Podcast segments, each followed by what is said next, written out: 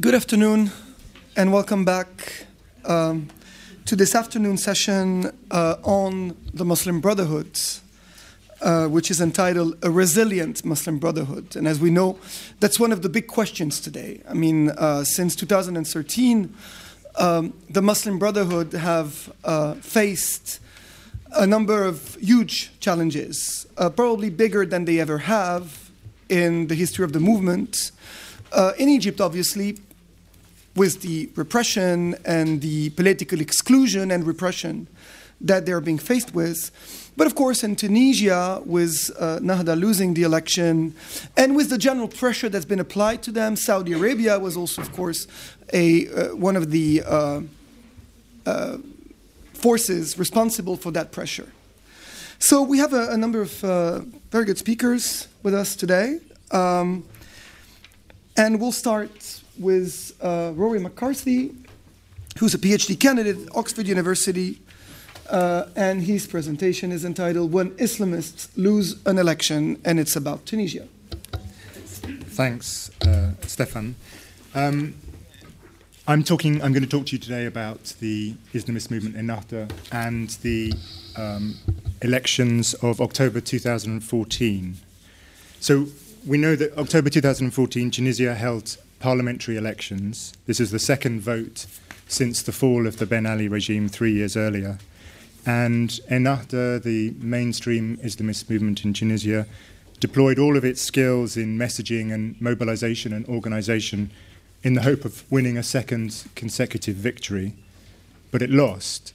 Uh, it came only second and it lost a third of its votes nationwide. And for the movement, this was a profound shock. Um, a defeat for an Islamist movement is perhaps surprising, um, given what we'd assumed were their advantages in elections compelling narratives, um, sophisticated movement structures, uh, good grassroots mobilization, uh, the, the belief by voters that they would pursue economic policies on behalf of the poor. And perhaps it's especially surprising in the case of Ennahda because they had learned from their own experiences of repression and from the experiences other Islamist movements went through.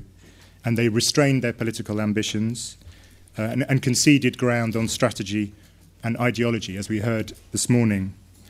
So we can argue about why they lost, and I suspect it's probably to do with the fact that they failed to fix the many economic problems in Tunisia.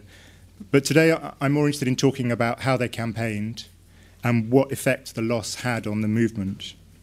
And I will argue that for many in Ennahda, the steps that it had taken in order to be accepted in the political process had undermined its electoral legitimacy and diluted its ideological vision.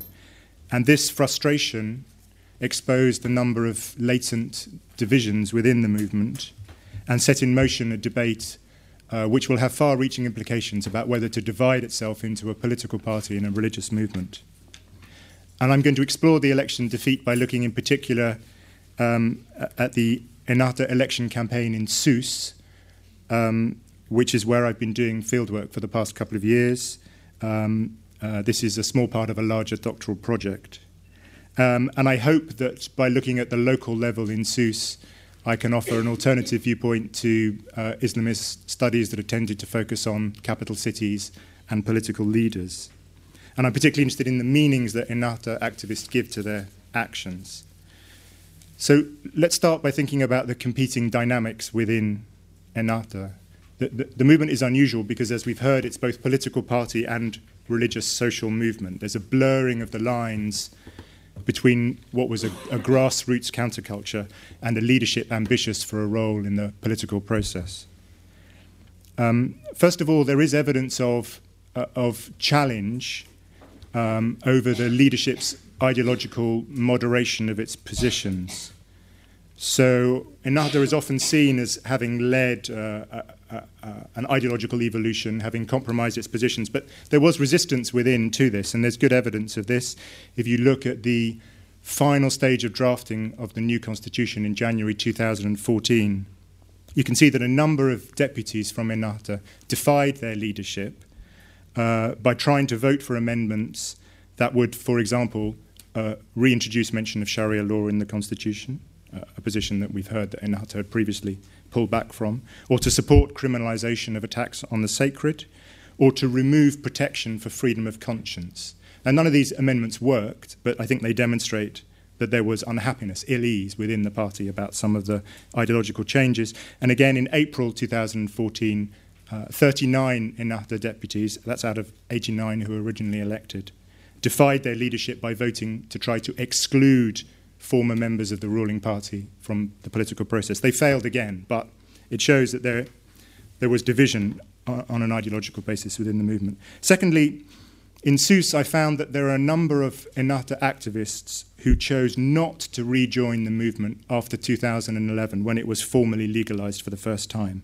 So, in their words, they remained believers in the Islamic project and supporters of Ennahda, but from a position outside.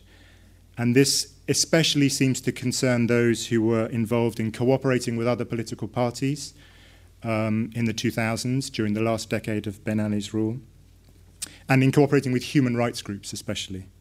So, for example, uh, one former Nahdawi I know, who's in his mid 40s, had been a student activist in the 1980s. Uh, he'd been forcibly conscripted into the army twice as a punishment for his political activities, then became involved in human rights groups in the 2000s, and is now no longer a member of the movement. And he said to me, I work more freely in an association than in a party. He now runs a small association in his, in his part of Sousse. And he says all the rules in the party limit your situation and you end up opposing or confronting other parties. That's political life, but we're not used to it, and we need to learn the way of accepting others. I respect Ennahda, and at heart I'm with them, but I'm not a member. I prefer to be able to speak freely with others. There's also a problem of youth recruitment, which Monica spoke eloquently about before lunch. Um, there were a growing number of young people in the 2000s in Sousse looking for a new religious authority um, many of them went into Salafism. Uh, a small core went into Ennahda, and some of them have remained. But significantly after 2011, many young people joined Ennahda and then within a few months left uh, in frustration at what they felt was uh, acts of compromise or pragmatism by the leadership. Um, finally, there's a, a profound tension in the movement I think, which I think is, is, is probably the most important uh, framework to look at the movement today, which is between what the movement calls its political work and what it calls its dawa or cultural work. Um, these are their terms. Uh, political work, I think, means, in their words, formal uh, politics. So politics at the formal state level, whereas dawah or cultural work is faith-based mobilization, which can also be political, uh, in my view. But what's interesting is that in the early 1990s, when Ben Ali's repression had already begun to bite and Ennahda was basically destroyed as a political party, there was already an acknowledgement within Ennahda that their political ambitions had overwhelmed and damaged the religious and cultural project. And this, is, this comes out in documents written uh, by the leadership in exile. Ghannouchi wrote a document about this in 1996, and I think it reflects a very similar debate to one that's reappeared today, as if it was never properly resolved. So, looking at the Sousse election campaign, I mean, Sousse, if you know Tunisia, is a slightly unusual place to study the Islamists because it's usually seen as a very secular city. It's the third largest city in Tunisia. Uh, it's a bedrock of the RCD, the Ben Ali's uh, ruling party. The current prime minister is from Sousse. Many other prime ministers have come from Sousse or from the Sahel, that that wealthy coastal strip of Tunisia around Sousse. But as well as the wealthy residential districts, there are many much poorer areas. Uh, in Sousse, where you've had many migrants coming from the countryside looking for work over the last 30 or 40 years. And Ennahda has been strong in Sousse since the early 1970s. It spread through school dormitories, through new uni- university faculties, which were established in Sousse from the mid 1970s onwards. And in the elections in April 1989, when Ben Ali allowed them a small margin of maneuver, uh, Ennahda did very well. They won 27% of the vote. That's the official tally in what was almost certainly a rigged election. So perhaps the, official, the real result would have been higher. Um, and they did very well again after 2011. In the first elections in 2011, they won 34% of the vote. They won in 15 out of the governorate's 16 districts.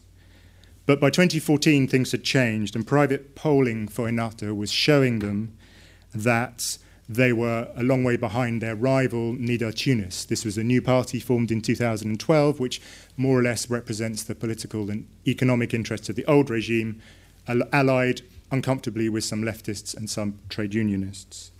But Ennahda felt confident. They saw Nidaa Tounes as disorganized, as ridden with personality clashes, which is true.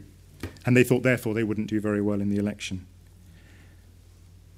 When Ennahda came to choose its candidates, there's quite an interesting difference between Ennahda and Nidaa Tounes. So in Sousse, Ennahda tended to choose candidates who were popular activists from within the movement rather than people with public standing in the city. So the head of the list was um, Zied Ladhari, who was by then the spokesman for Ennahda. So he was, he was quite well known in Tunisia. He was a, a lawyer who'd lived in exile in France for many years. But others on the list were prominent within the movement, but less well known, much less well known outside it. Whereas Nidaa Tounes, their rival, tended to choose local personalities. So, for example, the head of the list was the president of the Sousse Football Club, the Étoile Sportive du Sahel. Um, another candidate was a wealthy hotelier. Another candidate was a head of the Étoile Sportive Handball Club. So you can see they were choosing personalities rather than um, people with any political experience. There's also a difference in the way they campaigned. Ennahda was much more energetic in their campaigning, three or four events a day during the month long campaign, often small rallies in working class districts, crowds of a few hundred. Um, Nidaa Tounes, in contrast, tended to focus their energies mostly on big, spectacular events. What about their political program? There's a remarkable, remarkable absence of religion in Ennahda's program, both nationwide and particularly in Sousse. And I think they attempted to downplay their religious or identity references. Perhaps they wanted to get beyond the very debilitating identity debates that had divided uh, Tunisia for the previous uh, three years. And they tried to present themselves, therefore, as technically competent rather than ideologically motivated. So if you look, they make lots of promises about material and economic improvement. They made 17 pledges for Sousse, all of which were local and most of which were rather mundane. They promised to prevent traf- traffic jams, for example, or revive tourism by turning the port into a tourist site or address shortages of public transport, or completing a local deep water port, or modernising the fishing industry. Very local, economically driven. Um, Nidaa Tounes, by contrast, tended to talk about big national issues, about respect for the state, which was their sort of big slogan for the election, about the need to fight terrorism, to create jobs, and a lot about the personality of Beji Caid Sebsi, who's a sort of neo Bourguibist. Um, there are differences between the way Ennahda presented itself in Sousse compared to nationwide. And I think in Sousse they tended to position themselves as more revolutionary than they did on the national stage. Uh, more, there's more talk about a history of resistance to the Ben Ali regime, about their struggle for political freedom. I went, for example, I went door to door campaigning with them uh, in a middle class district of Sousse and I was with a young Ennahda activist who was trying to convince a local resident who was very suspicious of the Islamist. And the Nahdawi said to him, Are you with the parties of the former regime or are you with the parties of the revolution? At least say your vote with the revolution. I think this local Nahdawi hostility to the re- return of the former political elite really contrasts with the elite level, the leadership approach, which was much more about consensus and working with the opposition. Uh, it's true that there wasn't much religion, but there was what you might call morality in their program. Uh, many of their candidates emphasized that the movement stood with the oppressed and that it offered dignity. They positioned themselves as being sincere and principled and painted their opponents as motivated by power and personal interest. So, one of the female candidates, Afifa Makhlouf, told a rally in Sousse she said to the crowd, You know who to choose, the one who will work for you, not the one who will exploit you, the one who will raise you up, not the one who will be arrogant towards you. And uh, very occasionally this was linked to religion, but when it was done, it was very carefully worded. So one candidate who was a school teacher addressed a rally that I went to in Hammam Sousse, and he talked about his ambition for educational reform. And he put it like this He said, the starting point is to produce students who are able to master languages and master sciences, but most important is for them to be deeply rooted in their Arab Islamic identity and to understand their origins. We're going to reform the educational system and take it back to the Arab Islamic authenticity because we believe that Islam, with its great values, is the real and essential engine of development and of goodness and of prosperity. So, emphasis not on establishing a religious order at all, but on building a community around authentic questions of identity that they felt had been excluded by the previous post colonial regimes. What about the results? Well, there was a significant fall for support for Ennahda in Sousse. Um, they'd won 34% of the vote in 2011. Last year, they won just 24% of the vote. And by contrast, Nidaa Tounes won 49%, almost half of the vote. Uh, Ennahda's support was down in all of their electoral districts, uh, and most particularly in the urban centres uh, of central Sousse, which I think is quite interesting. There were then two key decisions by the leaders of Ennahda which had a big impact on the party. First, they chose not to put forward their own candidate for the presidential elections, which followed the parliamentary elections, nor indeed to endorse any other candidate. Um, and secondly, they pushed very hard to take part in the new coalition government that was to be led by Nidaa Tounes. And they succeeded. They have a very small role in that government. But those two decisions produced tremendous frustration locally. Um, in the presidential elections, many Nahdawis voted for Moncef Marzouki, who they, who the former president, who they felt uh, was the one opposition figure closest to them. And I spoke to one um, uh, leader of a local Ennahda bureau in Sousse who said to me, there wasn't a good reception of the results by the base. There was a strong reaction, which was to support the campaign of Marzouki. It was a reaction from the base against the choices of the leadership, he means the Nahda leadership, and for the, and for the policies decided during the campaign. It wasn't about support for Marzouki, it was a message to the leaders of our movement. And in fact, that man I spoke to, uh, who was formerly a leader of an Ennahda bureau, went on to resign his position in frustration. He said that the movement should have stayed in opposition. So, why did the, the leadership choose this consensus approach? Well, I think that they had, there's a previous history of them favouring concession over confrontation. Uh, you see them uh, being taking being quite welcoming of Ben Ali's opening of the political system in 1987. You see them in the late 2000s talking about reconciling themselves with the Ben Ali regime of becoming a constructive opposition. I think there's also a real fear that there'll be another crackdown against the Islamists. But th- this moment revived a debate about whether to divide the political wing from the religious movement as we heard from Monica. It was called the debate about joining or splitting, al wasl al fasl. And this was a revival, I think, of that latent tension that was already there from the early 1990s about the damage that their political ambitions had done to their Dawa cultural project. And in addition, there's a demand now for that whole period of the 1980s, the late 1980s in particular, to be re evaluated uh, to decide why decisions were made, who made the wrong decisions, and how to prevent it happening again.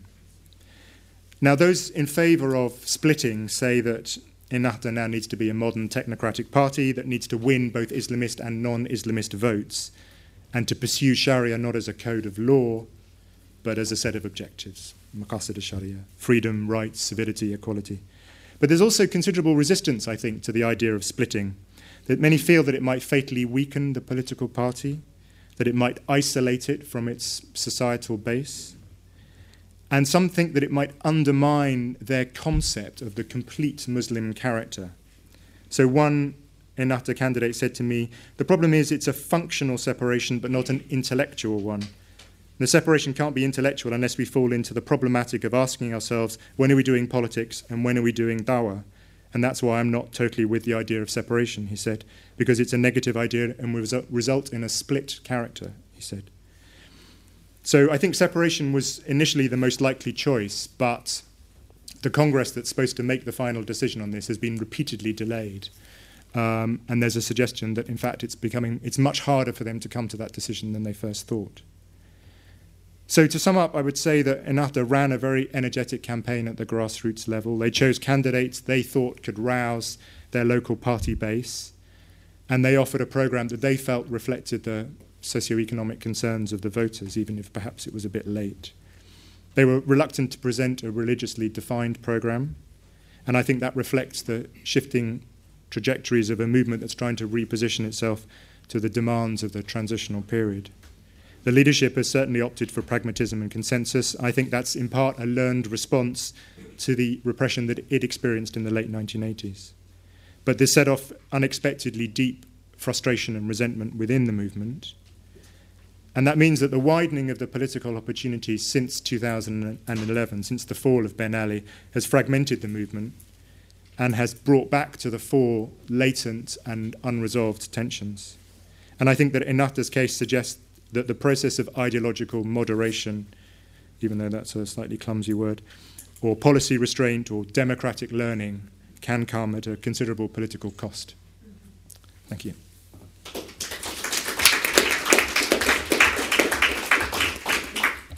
Thank you, Rory. Next, uh, this excellent group of speakers is Marc Lynch, who's a professor at George Washington University and he will be talking about the evolving transnational networks and media strategies of the Muslim Brotherhood. Great, thanks, Stéphane. Um, so the the focus of this conference and the uh, and the agenda is about uh, the trying to think about the new Muslim Brotherhood and how it's changed organizationally, ideologically, and uh, strategically over the last two years. Um, what I'm what I try and do in my paper is to take a slightly wider framework and try uh, temporally and try and really begin to grapple with the extent to which uh, the different engagement with the internet, with social media, online social media, how radically it has changed over the last 10 years, and what that means both for how we study the Muslim Brotherhood and for how the Muslim Brotherhood operates within Egyptian society. Now, eventually, this will be about more than Egypt, but this paper, uh, I thought Egypt was enough. And just as an opening uh, kind of uh, frame for the paper, I remember in uh, it was roughly 2006, I believe, maybe 2007, when um, I I was in Egypt and I was very struck by this new group of uh, so what I what I called the Brotherhood bloggers at the time. This group of maybe two dozen young people, most of them between the ages of 15 and 25, who were starting blogs, who were engaging online, who were uh, doing politics. Many of them were were were involved with the Kefaya movement, even though they were members of the Muslim Brotherhood Brotherhood. And I wrote an article about them because they were so exotic because it was so unusual to see Muslim brothers engaging online and seeming to have independent critical thoughts of their own. And uh, I think th- this was an interesting article to write. I got a very fierce backlash uh, on it, uh, mostly from uh, other Egyptian bloggers who were deeply offended that anyone might consider a Muslim brother to be a blogger because bloggers apparently were only secular liberals, um, and others who thought that this was exaggerating the importance of these brothers online because they were simply something being put out by the leadership as a, basically as a showpiece to convince global Westerners like myself that they were actually a progressive liberal organization, but they weren't, they weren't authentic, they weren't real. If you fast forward to about two years ago, uh, President Mohamed al Morsi uh, was a very prominent uh, user of social media. Uh, his uh, Twitter feed was one of the most widely retweeted. Um, Twitter feeds in all of Egypt, and almost every Muslim Brotherhood leader of any significance, um, not all of them, but many of them at least, had Facebook pages which were public, which had tens of thousands, in some cases millions of fans, where they would post their own personal positions on various internal controversies of the day, explaining to their constituencies why they their interpretation of a particular Muslim Brotherhood decision um, and uh, how they agreed and how they dissented. Um, this was not exactly a show, you know, kind of a showcase anymore. And then fast forward to today, where a, a case could be made, although I'm still we're learning a lot today about ways you might want to think about this, but in a context where the coup and the subsequent repression has largely destroyed the Muslim Brotherhood in Egypt as we once knew it, and organizationally, it functionally doesn't exist anymore um, in terms of the crushing of its social services, of its finances, of the arrests and repression of its membership and the destruction of its public presence, you could make a case that the Muslim Brotherhood's online presence is the Muslim Brotherhood in Egypt today in many profound ways, in terms of um, the providing the architecture and the and the backbone of what is, what is increasingly a virtual organization.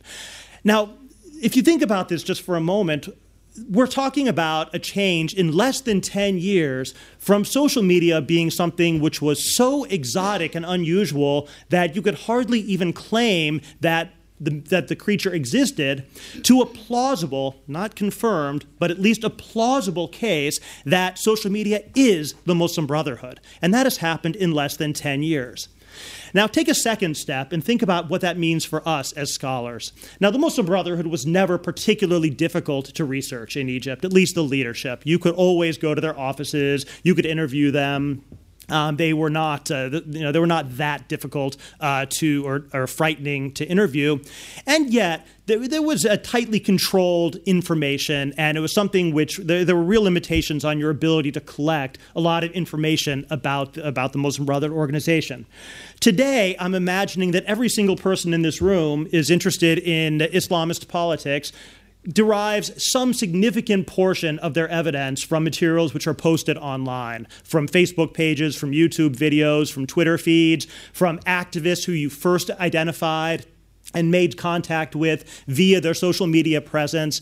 Um, this has been, an, in my mind, an extraordinary change in the way we as researchers approach the Muslim Brotherhood, how we gain access to their internal debates, to their formal positions, and to just an unbelievable amount of information about the internal and private lives of many of the members of what was once, and if you read a lot of the academic literature or the popular press, is still widely considered to be a secretive, insular uh, organization.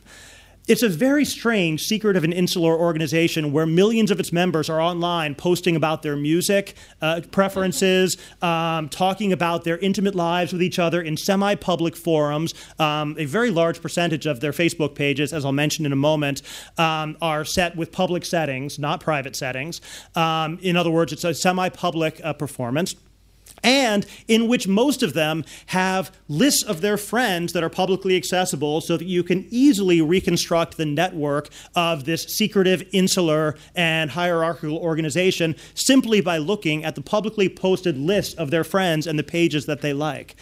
That is a remarkable change, which I think is only beginning to be to grasped by the analytical community. Um, I think in some places more than others. I think, for example, people working on the Syrian uh, revolution and now civil war have are far more advanced in terms of their sophisticated use of social media for research because they have no other choice. You know, you, you can't access the war zone. I think in Egypt hasn't quite caught up, and in other contexts, based on my literature reviews, hardly at all. Um, but I think that this is something changing the way we as scholars are going to be approaching the Muslim Brotherhood and similar organizations for a long time. Now, what I wanted to, one of the points that I want to make, the third broad point, is that it isn't only that they've changed the way they use social media, and it isn't only that we as scholars understand them differently because of it. It is also, and this is the core of the argument of the paper, it represents a fundamental change in the way the Muslim Brotherhood as an organization structures itself and its relations with the external society. In other words, I think something profound has changed about what the Muslim Brotherhood is because of the level, nature, and depth of its engagements with both inside the organization and outside of the organization. Those of, you, those of you who study the Muslim Brotherhood, which again I assume is everybody in this room, are quite familiar with the hierarchical nature of the organization, the cell like structure of families where people are kept separate from each other in order to make it more difficult for the Mukhabarat to come and round them all up and decapitate the organization. All those things we know quite well. And yet, now they all have lists of thousands of their friends who are clearly other Muslim Brotherhood members. This changes the way that they approach the organization of which they are a member. And it also changes the way they, as an organization and members of an organization, interact and engage with the rest of society. However, there's two ways to read what I've just said in this third broad category. The first is what, I, what some people would you often see in, in books about the network society, uh, or you might hear it described as the contact hypothesis. But basically, the idea that this increased engagement and interaction would lead to, you know, kind of the moderation of the organization, the breaking down of walls of mistrust. Certainly, for the early Brotherhood bloggers that I described, this was what they had in mind. You know, I, I remember interviewing a lot of the early Muslim Brotherhood bloggers, and they would say, we want to show Egyptians and we want to show the world that we are people just like them, that we are ordinary people, we are individuals. They very much thought that an engagement on social media, an engagement online, would humanize them, bring them closer to mainstream society.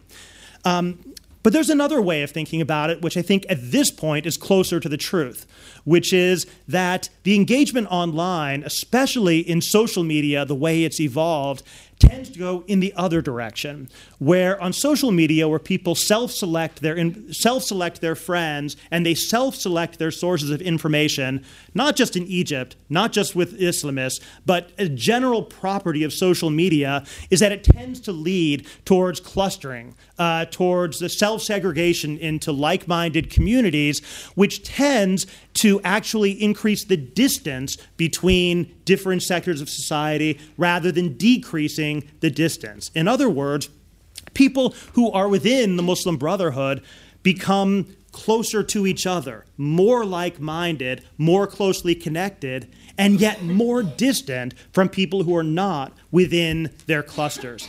And anybody who's paid any attention to the polarization of Egyptian political and cultural life over the last uh, since the revolution will be painfully aware of how this works. Those of you who uh, who like me went through the great unfriending uh, in 2013 when everybody who was a Muslim brother stopped being friends with everybody who wasn't um, will will remember how this worked, where you go from the contact to the opposite of that, that process.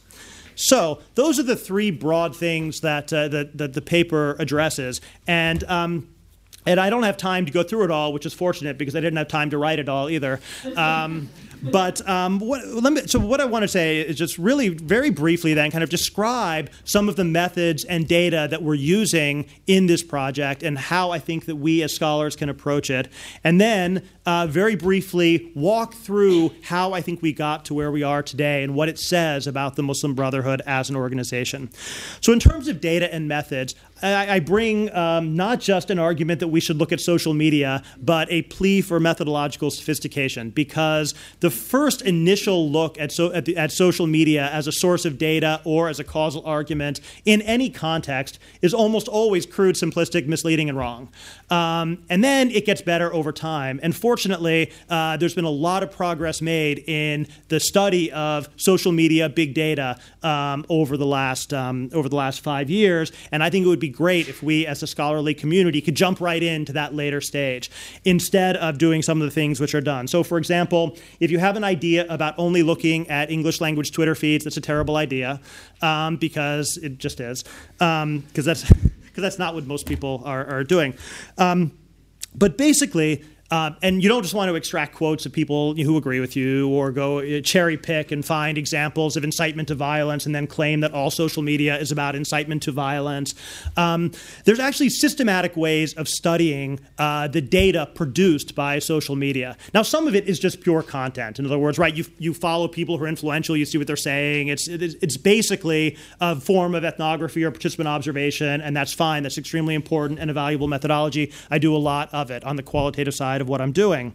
There's also statistical and analytical work which can actually uh, tell us things which we didn't already know. Network analysis and being able to computationally uh, do large scale content analysis and network analysis can actually reveal things about the nature of, in this case, Muslim Brotherhood networks, which are not obvious and do not immediately um, uh, meet the eye simply through observation.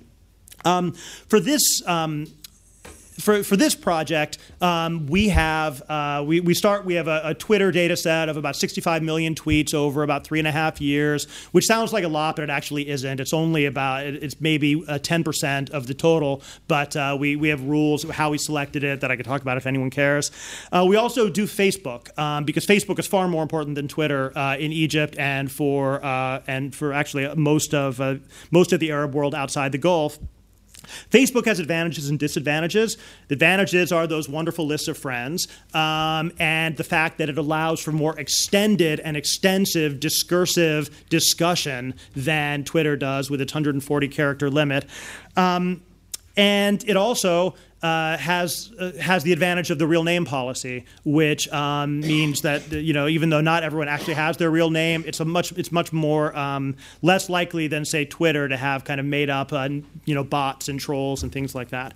It also raises profound privacy issues, and so there's real questions about um, the security implications, security of the individuals at a time when there's a multinational campaign to arrest and uh, repress uh, Muslim Brothers. There's real security concerns about identifying them in this way. So the way we get around that is by only looking at uh, publicly accessible Facebook pages, never.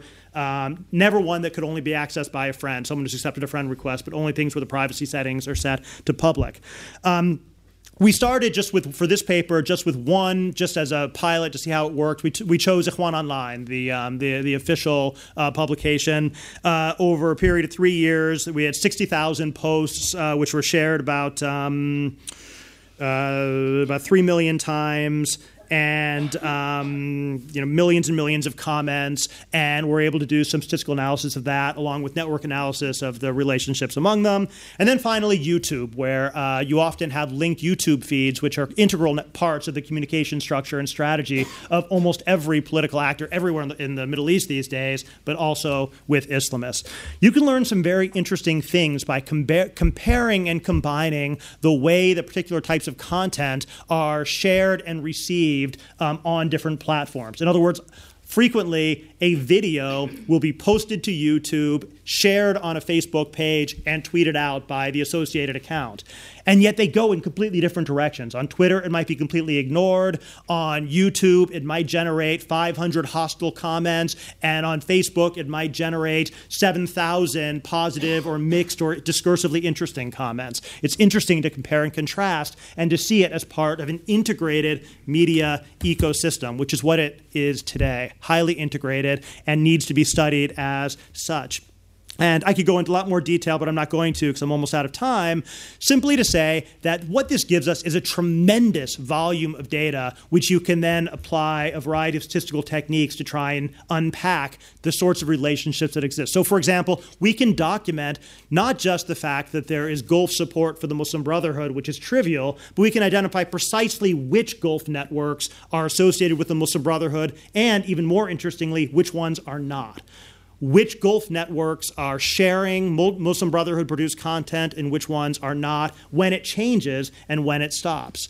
Um, we can and, and, we can do things like that, which I think are, are quite interesting. Um, I'm going to skip over all of that because I only have a few minutes left and come back to this question of uh, like the, the substantive question of how do we understand a Muslim Brotherhood that exists in this fashion, which is so fully integrated and immersed online at a time when when it's in probably the worst physical or material bricks and mortars position that it's ever been before. The first thing that I would that I would emphasize is that for the organization itself, this creates some really profound really profoundly different conditions for ideological socialization and for the relationship between the membership and the base. We all follow the Muslim Brotherhood, and we know that there have been that since the coup there have been significant um, disagreements within the organization about strategy, about the decision to opt for violence, about the relative priority of combating the coup versus um, uh, trying to find ways to repair relations with the regime regime. Uh, there have been a range of internal elections, and you know these are all things which are quite important. What's fascinating about it is how much of it has played out online. In other words, these things are debated quite openly.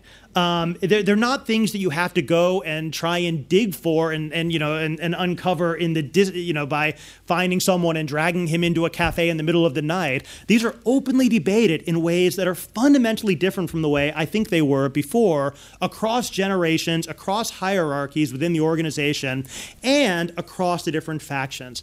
We've seen the crystallization, I think, of real centers of influence, um, which are different from the ones that existed before. The generational analysis that friends like Khalil Anani and others have identified in the past, I think, are much less relevant today than they were in the past because I think that the social mediaization of the of the brotherhood's organizational structure is a fundamentally new organizational type. It is more networked than it was before, less hierarchical, more open to diversity, but also more polarized from the rest of Egyptian society. The legacies of the polarization and hatred of the last few years. Um, it's not just that they haven't gone away. In many ways, they seem to have intensified. So, what we see is an explosion of this social media centricity of the Muslim Brotherhood organization at a time when they are almost utterly isolated from other ideological and social trends within society. This means that there is a diverse and very, very interesting and quite open debate taking place, but it's taking place in a fairly narrow section of the overall Egyptian political spectrum. It is not bringing them closer to some kind of reconciliation with the Egyptian mainstream. Instead, it's consolidating a uh, an ideological position and uh, w- which is outside of that mainstream and making it less likely, I think, that we'll see any that such reconciliation um, anytime soon. This is particularly the case because of the disproportionate role being played by diaspora groups and individuals, people based in Istanbul, based in London, based here, based in the United States, who have very different incentives than do people living on the ground in Egypt facing the daily risk of arrest and torture and repression. And the, the, the incentives, very familiar to any kind of group of its type, um, the, the divergent incentives between organizations in exile with an incentive towards ideological purity and making statements versus the incentives of people on the ground trying to survive their daily lives can be very different indeed. Um, another point, which I think is extremely important to think about, is that I'm done. You can have a minute more if you want. okay. Um, but, but, but very quickly, um, is that um, one of the most interesting interesting things to study then is to look at some of the and one of the things we're looking at I can say this in one minute um, is some of the distinct the distinctive features of social media. What is it good at, and what is it bad at? One of the things it's very good at is the sort of thing that I that I believe you'll, you'll be talking about, which is commemoration campaigns and the consolidation of internal identity. And so the commemoration of Rabaa and the martyrdom narrative and the and then the the crystallization of this into a new identity for the organization itself is something which has been remarkable to observe. And I'm not going to go into any of the details that I have here because I think we are going to hear about this in a moment. But this is something which is quite interesting because, once again, this is a narrative which is almost utterly impervious to anyone who is not a member of those networks.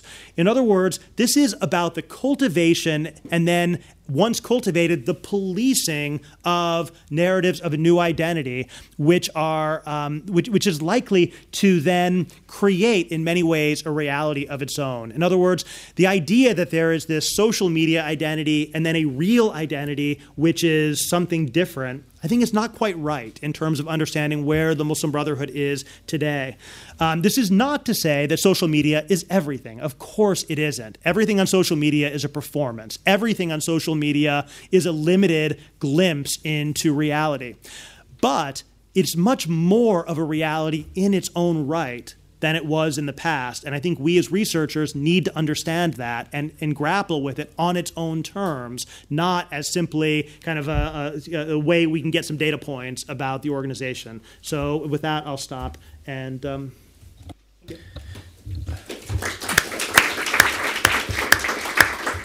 Lots of food for thought. Thank you, Marc. Um, Next is uh, Mahmoud Mohammed, who is a PhD candidate at WAFAW, the research program we are part of. And he uh, is going to speak about the uh, networks of support to the Muslim Brotherhood in the US. Is that correct? Yes. Please. Thank you, Stéphane. Thank you, Stéphane. Though I think it will be really hard for me to speak after Marc and, and Rory, but I'll try.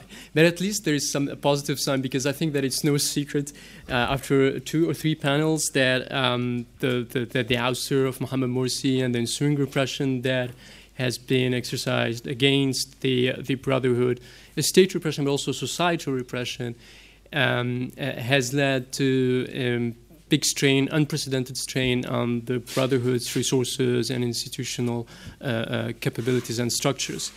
And but what was interesting is that after these developments, um, there has been some sort of uh, a global activism from MB people, um, in part trying to um, um, put another narrative on the table or out there about the events that uh, uh, are unfolding or were unfolding in Egypt, but also trying to do some advocacy uh, uh work. Uh, uh, um, um, discrediting the, the, the, new Egyptian regime and showing the abuses that have uh, happened. But what was interesting is that uh, the dominant narrative in the Egyptian uh, media uh, was subsequently that there is some sort of um, uh, Tanzim al-Dawli uh, acting to discredit the new regime and that there is a coherent, cohesive, and um, well-organized campaign by a certain uh, MB uh, uh, Muslim Brotherhood body. Um, what's interesting is that we have scholarly, we have the literature on, on, on, social movements and specifically on transnational social movements that would read uh, in uh, the MB activism, uh, transnational activism, that would read that there is a natural, there are conditions that were there for this type of transnational activism to emerge, a, transnational activism whereby um, activists would try to help uh, and come to help to uh, their allies in another country who are uh, in a non-democratic uh, context or who uh, are um, were left with uh, very limited resources from contention. But the, the, my, my question is, does that lead to a different set of assumptions and and uh, conclusions. I mean, between the the media, the Egyptian media way of uh, um, framing this issue of global activism of, of the MB uh, compared to what would the transnational social movement body of literature um, uh, assume. So this this is the main question, and I argue that um, definitely um, they would imply a different set of assumptions, and at the same time, they would lead to different conclusions, and I'll try to prove that. Um, and in doing so, I think that what would be really relevant uh, to this discussion is to look at the conditions that led to the emergence of um, um, some collective uh, effort, uh, some collect, some mobilization efforts outside of, of Egypt after uh, the ouster of Morsi, and then to look at uh, the agency of the leadership of these movements in trying to frame uh, their claims uh, the way they did. So first, I'll, I'll, I'll be talking about uh, the emergence of, uh, of these movements. What, what was, and I'm looking, I'm looking specifically, I'm sorry, I should have said that from the beginning. I'm looking specifically at two cases in the US.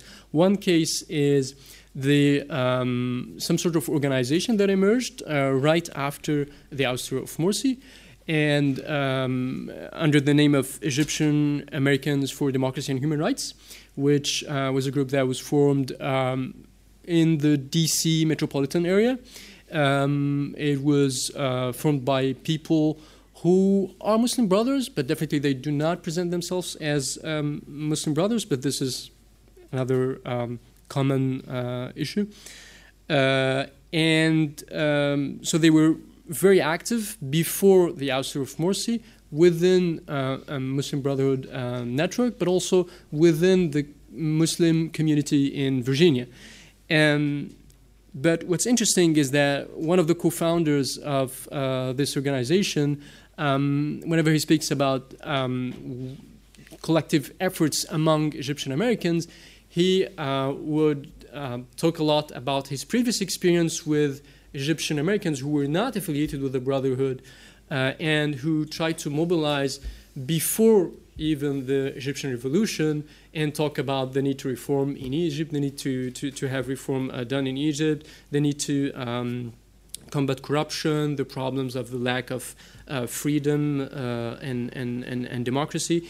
Uh, but um, all, all of these discussions, they fall short from um, developing into uh, a more uh, robust movement to call for reform or democracy in Egypt. But at least there is this experience that was apparently very relevant uh, for this uh, for one of the co-founders of, of, of this organization. And um, what's interesting as well is that the and this is a point I'm trying to make that um, the, the, the form these collective uh, uh action movement took uh, was very contingent on the way they, they, they, they emerged from the very beginning. So, for example, with the E, uh, with the Egyptian American for Democracy and Human Rights, uh, it emerged actually during the, the, the protests uh, in front of the White House and in Freedom Plaza in, in DC. And there was this idea of having this, this organization that would, that would represent the Egyptian Americans and uh, uh, uh, would stage protests. And it began with the protest and um, mostly most of the of, of, the action of the activism that is uh, led by this organization continues to be in, in the form of protests uh, uh, in DC, but also outside, but mostly in, in, the eastern coast of the U.S. Uh, the other um, mobilization uh, effort that I think that I was focusing on is the campaign to free Mohammed Sultan. So uh, Muhammad Sultan is the son of Salah Sultan, who is uh, uh, one of the uh, Muslim Brotherhood leaders. Um, Muhammad Sultan claims that he's not he's not a Muslim uh, uh, brother, but he was in the Rabaa sit-in, and he was the one doing the media, um, some of the media outreach, especially to foreign correspondents, and and definitely he was arrested and. Um, and uh, he was uh, detained uh, for a very long time, and he was released a couple of months ago. And the one person that was key in staging the campaign to free uh, Muhammad Sultan was actually his, his sister, uh, Hana, uh, Hana Sultan. But the campaign was specifically focused on Muhammad Sultan, her brother, though his father as well was arrested. But it happens that her brother uh, was an Egyptian American, which was not the case of the father, who was not an American citizen. And um, here as well, this the, the, the way the campaign emerged was was important because uh, it was not established, it was not launched right away when Muhammad was arrested, but in fact it was launched a couple of months after his uh, after his arrest. And uh, um, Hannah explains that the idea behind that was that they were trying first to uh, work out a solution um, um, with uh, the State Department, since he is an American citizen, uh, with the obviously the U.S. embassy in in in in Egypt as well, and with with the Egyptian authorities. But then she saw an opportunity with the media focus on the events in Egypt to stage this campaign, but also especially that the, the, the, back channels or the private channels were not really conducive to, to something that she uh, uh, deemed as, as positive.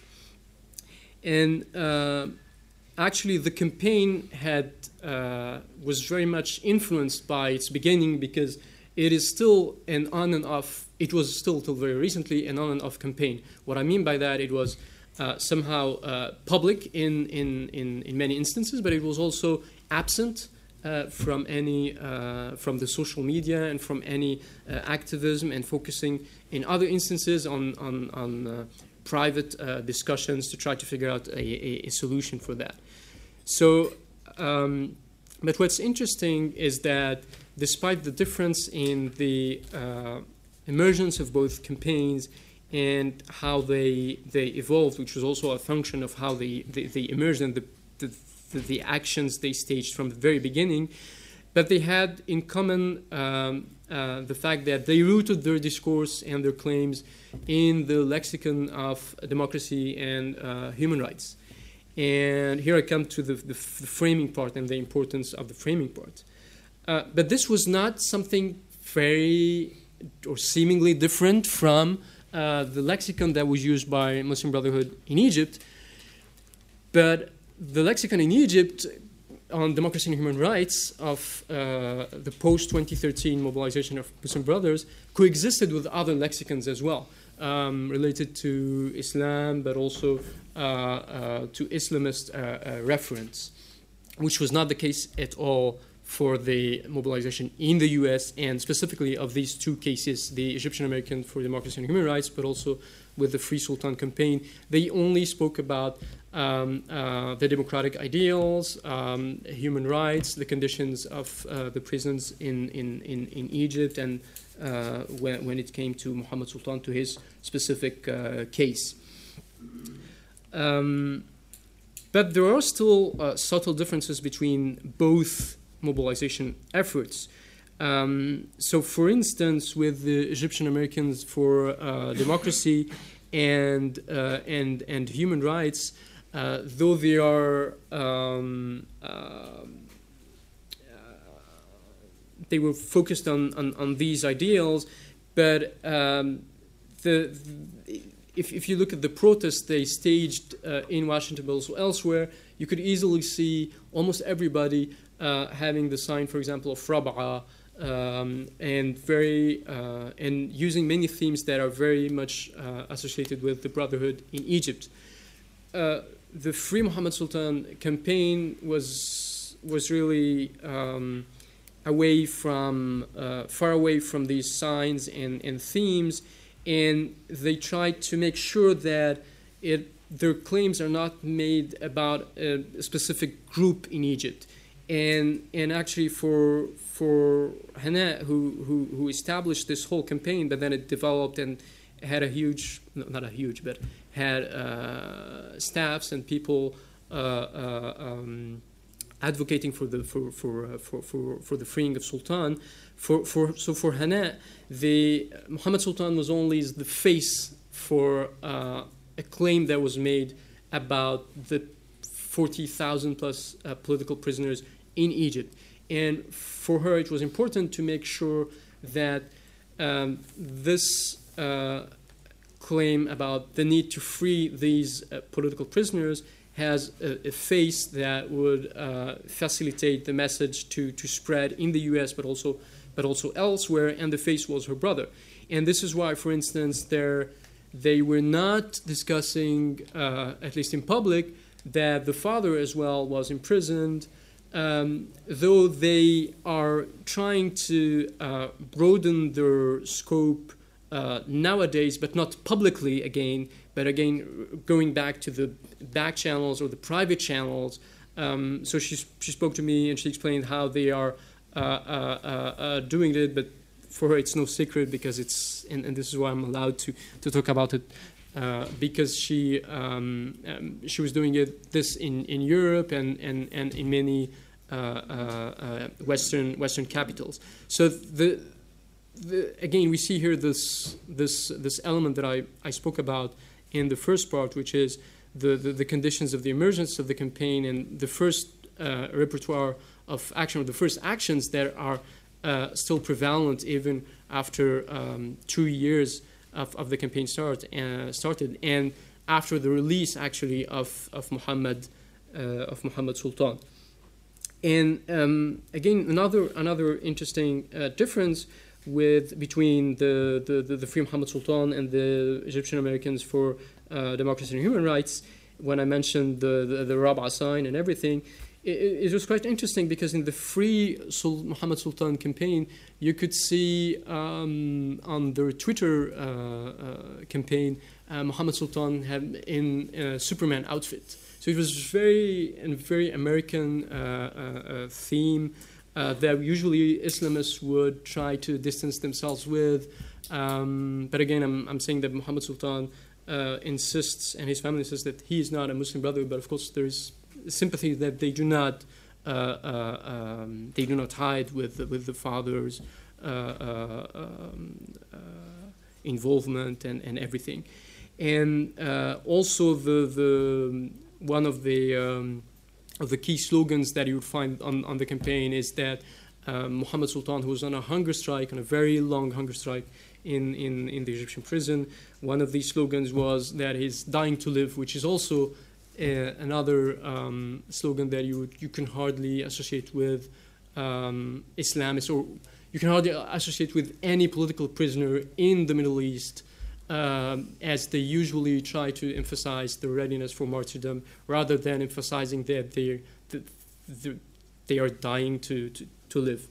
So, uh, in, in conclusion, what I wanted to say is that I, I, I believe that uh, there is, uh, and I argue that there is, um, there has been different uh, conditions for the emergence of uh, different campaigns related to the to the Brotherhood or to the post uh, uh, Morsi ouster outside of Egypt, and these conditions led to different repertoire of actions, but also even though the framing would seem to be similar of the campaigns, but there are still differences um, between groups that um, do not uh, express publicly or do not um, show a certain Islam- Islamist referent, and groups that uh, uh, would still uh, show it. And what's also interesting is that the, of course, whenever the Egyptian media would deal with these issues, it would be looked at as if there is some sort of instrumentalization of certain frames that would appeal and be resounding, resounding in, in Western societies, and that uh, this is uh, pre planned and everything. And um, I show in the paper that, um, and I argue that it's not. And yeah, I think what's interesting as well is that we may be. Um, looking at cases where actually uh, Islamists or Islamist sympathizers who lived uh, for a certain amount of time outside of Egypt and who became citizens of another country are actually um, espousing these, ident- these multiple identities and found ways to express um, uh, their Islamicity. I don't think if the word exists, and at the same time uh, uh, um, their uh, attachment to other values um, that are cherished in the countries where they live.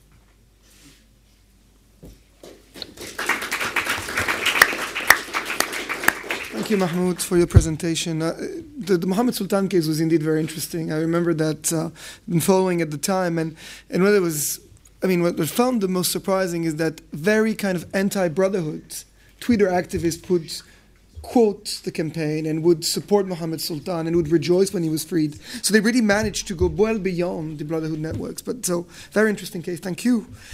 Um, we're continuing with the uh, Muslim Brotherhood mobilization outside of Egypt and looking at a different case, not the United States this time, but Turkey and Istanbul, which basically has become the capital of the Muslim Brotherhood today and uh, Marie Vannetzel, um, uh, from, uh, who's a, a, member of the WAFAW research program, but also a researcher at the CNRS, and I think CURAPP is your laboratory. I have no idea what it means. Neither do I. Okay, good. universitaire de recherche sur l'action publique et le politique. Ah, voilà. Please. So thank you, and I will uh, build on the on Mahmoud's argument uh, about the contingency of those um, transnational supports to uh, the Muslim brothers. And um, I couldn't resist to um, the Prezi because I have so much uh, images, pictures to uh, to show you that. Um, I wanted, of course, to show uh, this logo that everybody has seen, and I will talk about the mobilizations which emerged um, in uh, Turkey in particular, and in other countries also, but I will focus on Turkey, around the Rabaa symbol. uh, in the wake of the ousting of Morsi and the massacre of the sit-ins uh, in Rabaa al Square. So um, this symbol impacted, and those mobilizations impacted uh, on uh, the uh, regional alliance system with this opposition between Sisi and its allies and the Muslim Brothers and their supporters, among uh, whom uh, Turkey and Qatar. So uh, I propose we look closer at this mobilization to know more about the reality of this Turkish support who do, uh, uh, where do these mobilizations come from, who was involved and why, and how did they connect or not with the exiled Muslim brothers in Turkey. So I will begin by commenting uh, quickly the, the, the, diffusion of the Rabaa sign. Uh, then I will explain the genealogy of these mobilizations in Turkey, and I will show a first paradox, which is that these transnational uh, Islamist solidarity uh, mobilizations actually addressed very internal Turkish issues. And um, lastly, I will show a second paradox uh, that it barely involved the Muslim Brotherhood who were uh, in exile in Turkey. So, first of all, the Rabaa sign. Um, the Rabaa uh, symbol, and I, I, I, wrote Rabia because it is the way it is written in Turkey. So the Rabia uh, symbol was uh, largely uh, a myth. Uh, the logo is itself is in itself the name of the cause. Um, this is, I think, a major factor of its quick and uh, powerful diffusion around the world because it easily traveled around the world. And as we can see here, some of those examples, um, um, it traveled as a Facebook or Twitter avatar. And also uh, because it does not need to be translated. So um, another uh, uh, reason for its diffusion is that it is a bodily move, so it can be easily reproducible, reproducible by anyone. So here you have examples of uh, people in Pakistan.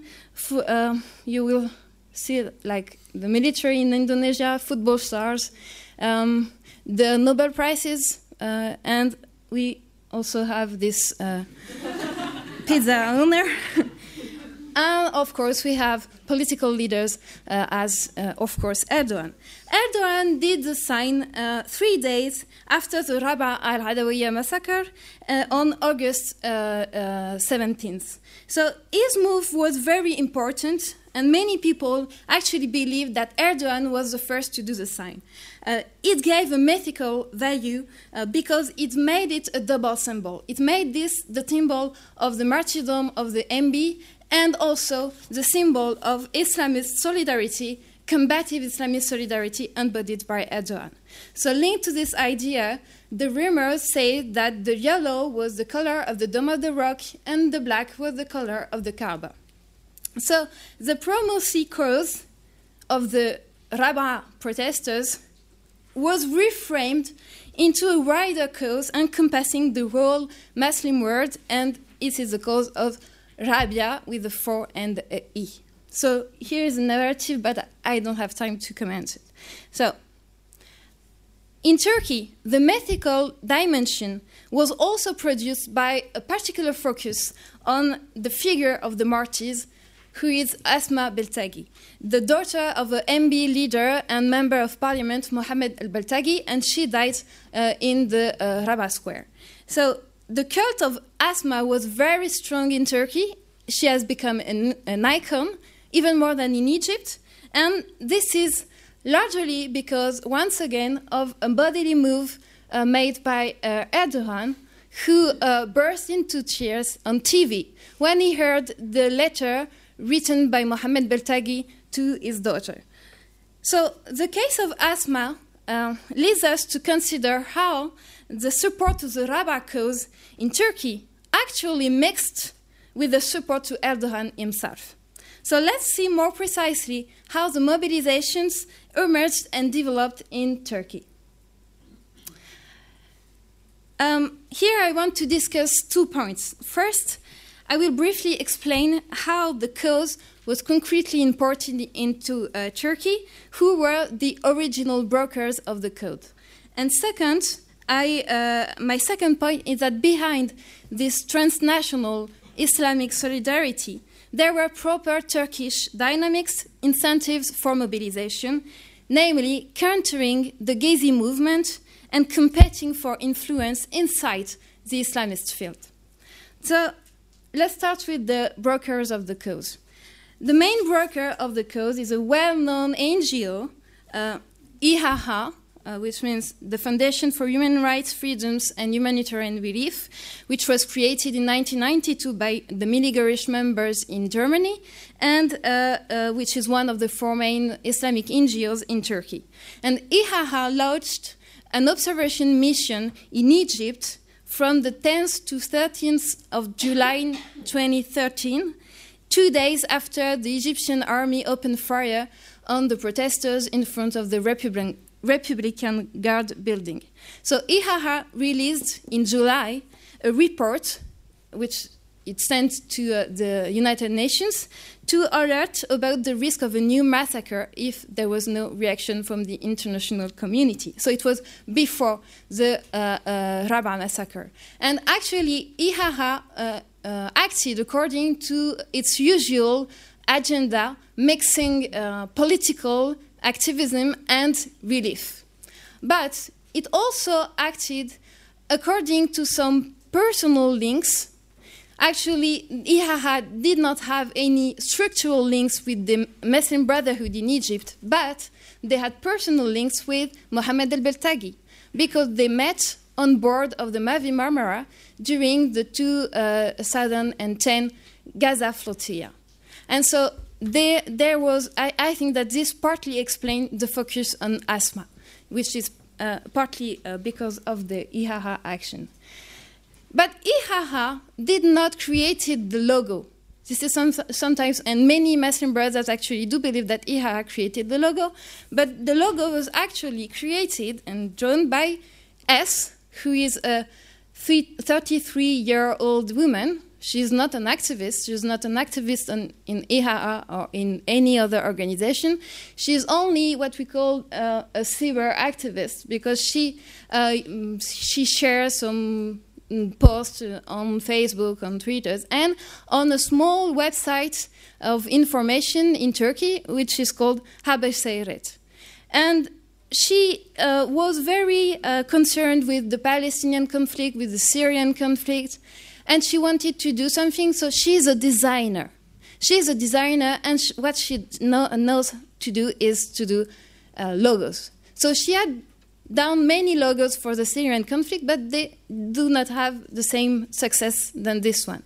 And when uh, the Rabaa massacre happened, then she felt that she needed to do a logo to try to uh, to give visibility to this massacre, and she was also uh, um, quite uh, informed about the Egyptian situation because in the small website group there was an Egyptian Muslim Brothers student who was living in, in Turkey since many, many years, and he explained to her the situation of the Muslim Brothers. and so she created the logo on the 16th of August, so one day before Erdogan did it, and she said that in one night Twitter and Facebook was crowded and was it was light speed diffusion uh, in uh, uh, as avatars of users. So how come this diffusion? Because she's not very well known, she's not a, a, major figure of social media, but she had the good idea to send it to another important broker, which is the Anadolu Agency Press. And Anadolu, I will jump because I, I didn't do some interviews with them, but um, I know that they have regular correspondence in Egypt and they covered the Rabaa sit-in, and uh, they were the first to send pictures of the massacre. And also, they used the Sayret article that uh, S had done with the logo, and they forwarded it to international media. So this is how the logo was diffused uh, that much. But then you had uh, many protests street protests organized in Turkey. And uh, this is uh, um, because you had many other actors who involved uh, in the cause and in the mobilization. So, actually, my point here is to um, to show how this mobilization and this cause was reappropriated afterwards by uh, many uh, uh, actors.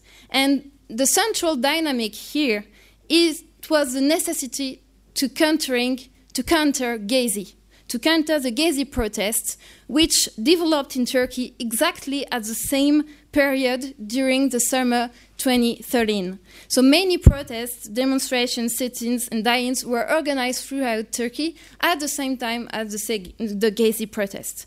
So the objective of, of countering Gezi was explicitly mentioned by the coordinators of the Rabia uh, platform, which claimed to lead and gather all the mobilizations uh, for uh, Rabia in Turkey. So these coordinators they explained that they were urged to react because they wanted to save Turkey from the military coup. And they directly uh, compared the Gezi movement to the Tamarod movement, to the movement which overthrew uh, Morsi. So it was an explicit motivation for uh, their mobilization. And the coordinate, let's see uh, who were exactly those people, because actually, my point is to show that this mobilization can be understood as a reaffirmation of the Islamic field in the Turkish public space at the time when uh, the, the, the AKP government was in uh, trouble. And however, as I will show, this mobilization were also a space for competition inside this Islamic field. Uh, so it was also a moment of reactualizations of the frontiers of the, the pro-AKP Islamic field. So let's uh, look at the composition of the Rabia platform.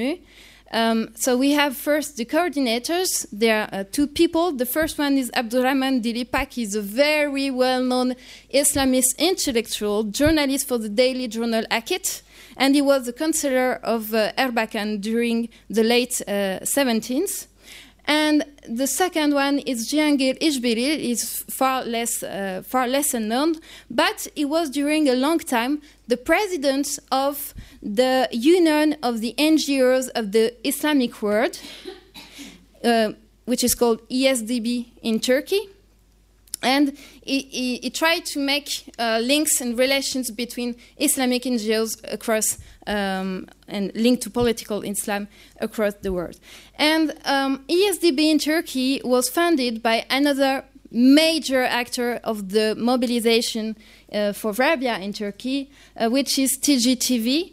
TGTV is um, the Turkish Foundation for Volunteer NGOs, and it is the largest grouping of Islamic organizations in Turkey. And it's a kind of framework to consolidate um, the links between different kind of uh, uh, voluntary uh, organizations like caritative NGOs, among them IHR, of course, and also cultural foundations, think tanks, and business associations. And so we have this uh, important actor also, Musiad, but I will skip over this because um, uh, is going to talk about uh, extensively.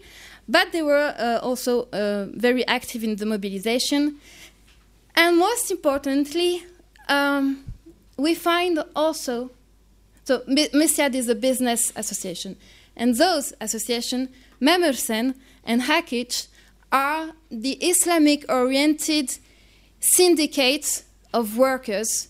Uh, Memur-Sen is the syndicate for the workers, for the civil servant, and Akic is the Islamic oriented syndicate for the private sector workers. And those are the uh, structures uh, which provided the massive amount of protesters during the demonstrations and the sit ins who took place in Turkey. So, um, what is interesting here is that this is usually not their repertoire of action. They do not organize demonstrations usually, but they did so for quite the first time uh, uh, to uh, to mobilize for uh, the the Rabia cause, and so I think that we can see here that it was uh, uh, obviously a pro government mobilization. And um, I did not do uh, fieldwork myself, but I have a colleague, Ushul Erbinch. I don't And she, she, she did some uh, fieldwork at the time, and she, she confirmed that the main mobilization of the protesters was to say, we want to support our government and Erdogan at the time against the Gezi protest. So, of course, you have also the, the Islamic repertory, and Asma was very present as a figure, but you had those two uh, repertoire mixing. So, what is also interesting is to look at the outsiders of the Islamic field competing around the cause. Uh, those associations are important associations in Turkey, but they did not uh, mobilize inside uh, the Rabia platform, and sometimes they even organized counter events the same days as the Rabia uh, platform uh, events. And so here we can see that there was a kind of competition around the reaffirmation of the Islamic field inside the, the, the public space because it was to, to, to say that we are not everybody is not with you. We can be Islamists and or with Islamic orientations and not being supportive of the government. And so here I want just to develop um, uh, uh, shortly the Mazlum case. Mazlum is a very uh, important organization, but uh, it split and it entered in conflict with the AKP government at the time of the mobilizations because part of the Der organization took position for the Gezi movement. And so Dilipak, the coordinator of the Rabia platform, who was a member of the Mazlum Der, split from the Mazlum Der, and we have also a lawyer uh, from Hihaha she splitted from the, the Mazlum Der also at the time. And Mazlum Der was not participating to the uh, Rabia uh, platform uh, events. They organized their own uh, events, and you can see here that they also mixed with the anti-capitalist uh, view.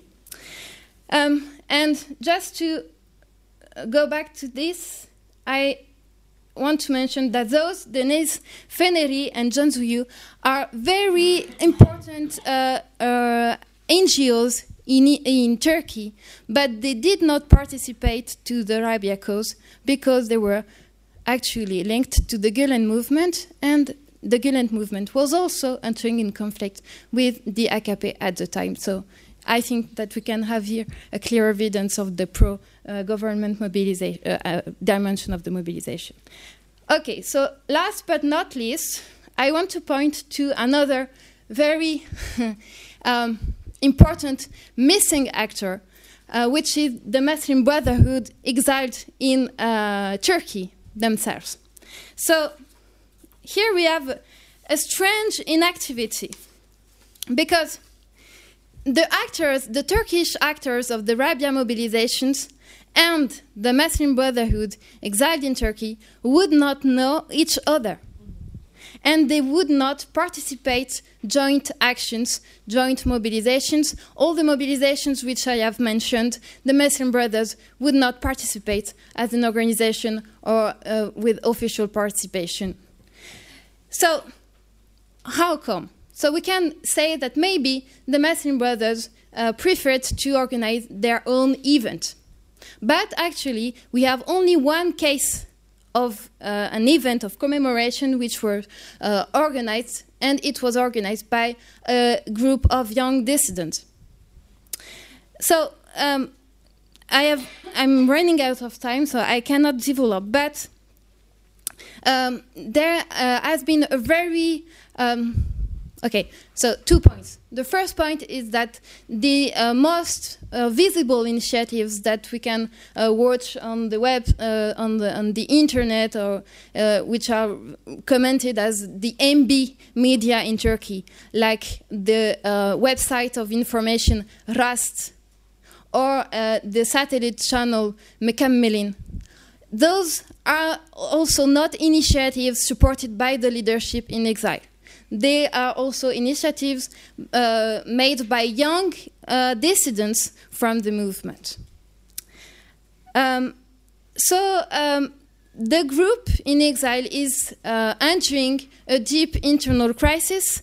I just want to uh, sum, sum it up because I have no time now, but uh, let's say, let's focus on the, the second, um, uh, yeah, so the, the, the crisis uh, was uh, developed into two steps. The first step, it was at the very beginning of the exile process, uh, you had an ad hoc leadership who, or, which organized in Turkey, but uh, very quickly the Tanzim leaders who were installed in Qatar decided to dissolve it and to put another leadership, which was very contested by the uh, brothers in Turkey. So this was the first step of the crisis. The second step of the crisis, it was uh, when uh, the, um, the Muslim Brotherhood had to uh, create a legal association to have a framework to be uh, in Turkey.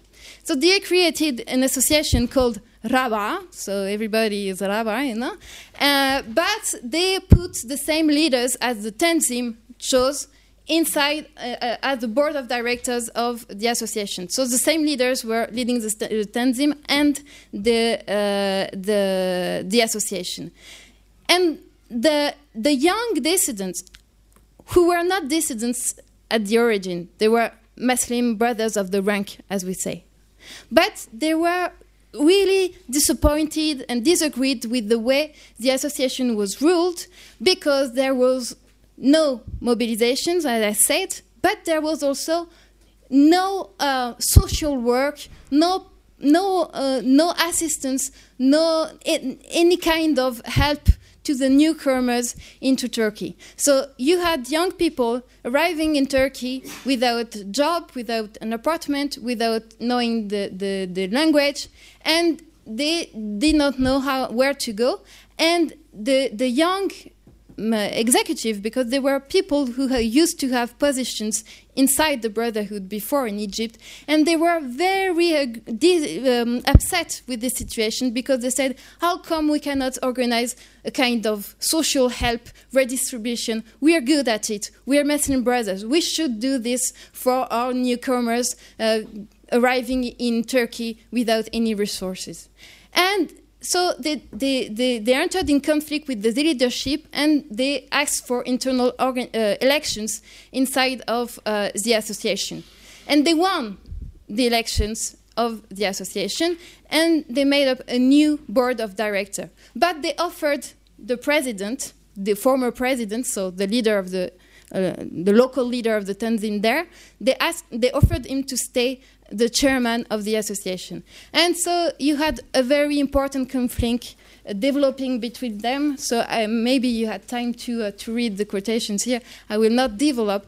But it resulted in the resignation, of those uh, young managers from the association at the summer 2014.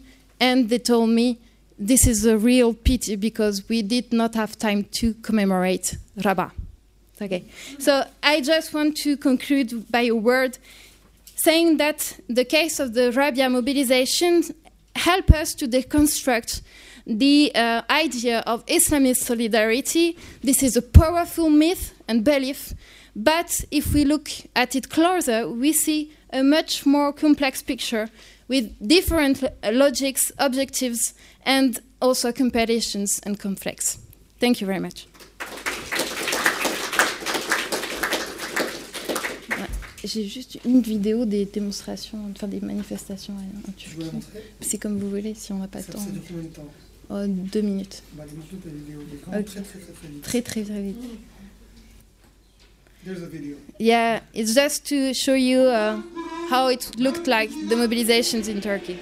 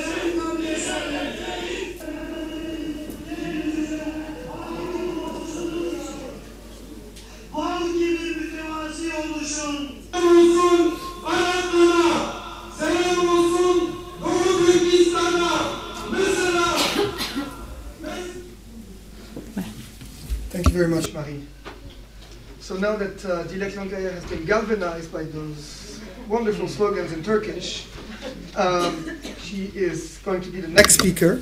Yes. Uh, and we'll move on to a more transnational and Mm-hmm. economic dimension, looking at the uh, transnational Muslim brotherhoods kind of businessman elite.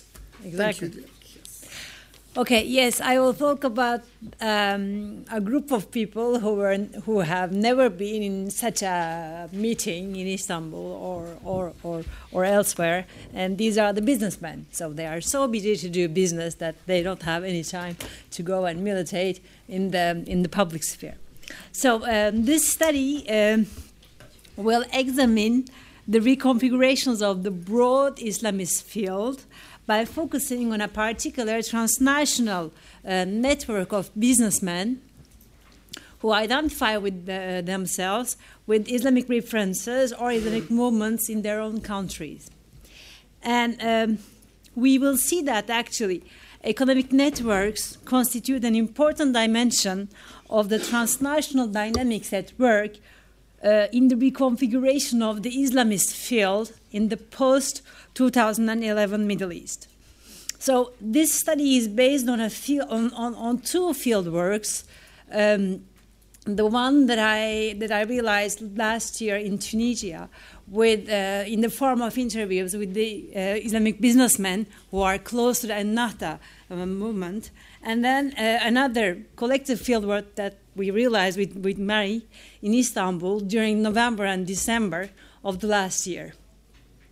And particularly, we were uh, we participated in a in a huge event, an international event, a congress, and a, and a trade um, trade.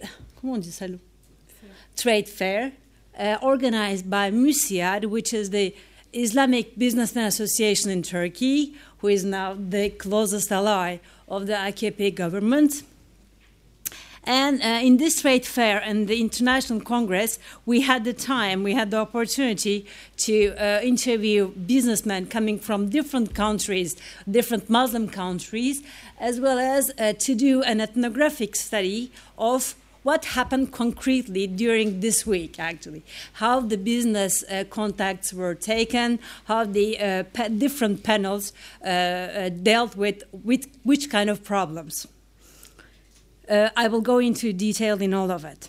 So this study actually will show, will uh, have the uh, intention to contribute into the transnational uh, literature in the sense that um, transnational literature categorizes the transnational activism into uh, into different kind of categories, uh, and, and particularly it distinguishes between the transnational advocacy groups, in which the religious and ideological movements and humanitarian movements are included, and the economic activism, which is which is oriented by the businessmen, by experts, and and and and, and uh, financial administrators.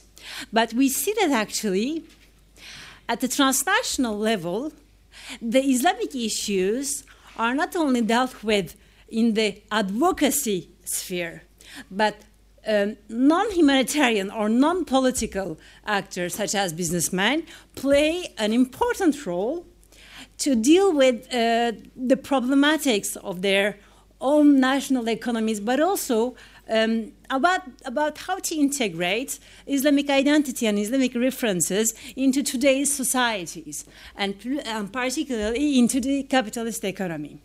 So we see that Islamic activism and uh, business networks go actually hand in hand. So the focus that I will put here will be on the constitutive role of a particular Turkish business association, which is called MÜSIAD, which was founded in 1919 by um, by a, a, a, group of entrepreneurs who were close to the nationalist vision movement of Turkey. Um, so, how this Müsiad people actually engaged into the constitution of the uh, of new businessmen associations in Tunisia and in Egypt after the uh, revolutionary period. So, first of all, these transnational uh, tra- transnational links between different groups of Islamists in different countries were developed within the general economic context, economic interactions between Turkey and these uh, countries. And especially with the growing interest of the Turkish state in terms of economy uh, into the uh, Middle East, starting, with, uh, starting from 1980s, after the military coup in Turkey, when the country um, transited to the export-oriented growth strategy. So the state was especially interested at that time in the uh, oil producing countries in order to attract the capital, and, uh, uh, and uh, the state created uh, Islamic finance establishment, finance uh, institutions in order to uh, gather this uh, Gulf capital. And at the same time, in 1980s, Turkey, Turkish uh, officials and Turkish state uh, assumed some responsibilities in the management of the in economic interactions between Muslim countries. And uh, the first and the, and the most um, important step uh, uh, made in this in this sense was that uh, in 1984 the Turkish president of republic was elected as the as the uh, determining I mean uh, as the uh, all life president of um, of the of the permanent community of economic cooperation and exchange of the organization of Islamic cooperation so this is how actually Turkey started to play a leading role in the development of economic, inter- uh, economic interactions and its uh, frameworks. So within these favorable conditions, of course, these businessmen close to the um, uh, to the uh, national uh, vision movement internationalized their movement in order to gather actually together Islamically oriented uh, businessmen in Africa, in Middle East, and in Asia. And they worked on uh, the creation of uh, an international business network, which is called International Business Forum, which is carried by the uh. It's an international business forum formed of of um, 24, 25 countries at that time, but uh, and, and, and, and, gathering economic elites of, the, uh, of these countries who have different relations with, with, with the Islamic movements. And why different relations? Because um, these people, these business people, were either um, in the Islamist movements of their own countries or they were sympathetic uh, to movements, or they were um, uh, tolerant of uh, towards the Islamic mobilization in their own countries. So they got together. They they they, they have that to get together like every year. In order to discuss uh, different uh, issues in terms of economic development in the Muslim countries. So we see that, of course, with the coming to power of the AKP, this uh, structure became more and more important. And in 2008, this IBF, which is a private initiative of businessmen, became actually an institutional part of the Organization of Islamic Cooperation. And it became the official platform for, for, for business gatherings of the uh, um, uh, OIC countries. So uh, when we go to the, to the meetings of this Congress, we see that actually this is, of course, a space to, to further economic exchange and cooperation networks between the Muslim countries, but also it's a space in which uh, these Islamic oriented businessmen exchange their, their, political experiences and they update each other about the political uh, issues and actualities and the, and, the, and the developments of their own countries. And we see that actually. Um, this is a place also where they try to come to the collective decisions and, and, and common positions, especially on issues regarding uh, the, the, economic development of the um, Muslim countries. So, um, all these events accelerated with the acceleration of the AKP government's economic interest into the Middle Eastern region. Um, and uh, Turkish exports actually grew three times with, with both uh, MENA countries and uh, OIC countries from 2003 to 2012. And in this general context, of course, Turkish exports to Egypt and Tunisia developed and accelerated uh, with the signing of uh, free trade agree- uh, agreements, but also after the um, after the regime changes. And the context of Arab uh, uh, um, revolutions opened new opportunities to further the implementation of the international business framework and networks in Tunisia and Egypt. And this has a lot to do with the Turkey's interactions, Turkey's reactions to the uh, uh uprisings in the Arab countries. So when the when the people when when the first uprisings developed in, in, in 2011, the first reaction of the Turkish government was. Um, was a was a quite defensive reaction in the sense that on the first place they were anxious about the about the future of their investments and economic interest so they just wanted to just to see how the things will will will evolve and then once the Islamic Islamic oriented groups assured, guaranteed to come to power, that the AKP government decided to uh, reactivate the solidarity discourse, the Islamic affinity discourse. But it didn't came on the first hand, but on the second hand, we will say. And of course, the cooperation between these governments took two concrete uh, economic forms First of all, the rise in the economic change, exchange, sorry, and uh, the rise in the Turkey's public aid for development to Tunisia and to, uh, to Egypt. Turkey actually financed the formation of security and police forces in Tunisia after the revolution in order to establish the order, the public order and peace. And uh, the um, and uh, they opened actually uh, preferential credits to the uh, Morsi regime in order to finance the economic development in Egypt. So, of course, the MUSIAD, as a businessman association, sees these opportunities in order to intervene into the reconfigurations of the business uh, communities and uh, of, of Tunis, Tunisia and Egypt, and to further its transnational project. And it created an instrumental role in the creation of two new business associations close link to the Islamic political organizations, of course. First, in Egypt, they founded Egyptian Business and Development Association, and in the Tunisian case, Nama Association. So this was a novelty for this uh, for this businessman group because because these business communities were characterized actually uh, by what we call the crony capitalism. So their their their strong dependence uh, dependency to the state, to the governing party, and to the ruling family and its networks. But also, it was a novelty for the Islamically oriented, we will say, business groups who, who, who, who were mainly uh, small and medium uh, enterprise. Um, owners, and they were quite marginalized from the clientelistic networks.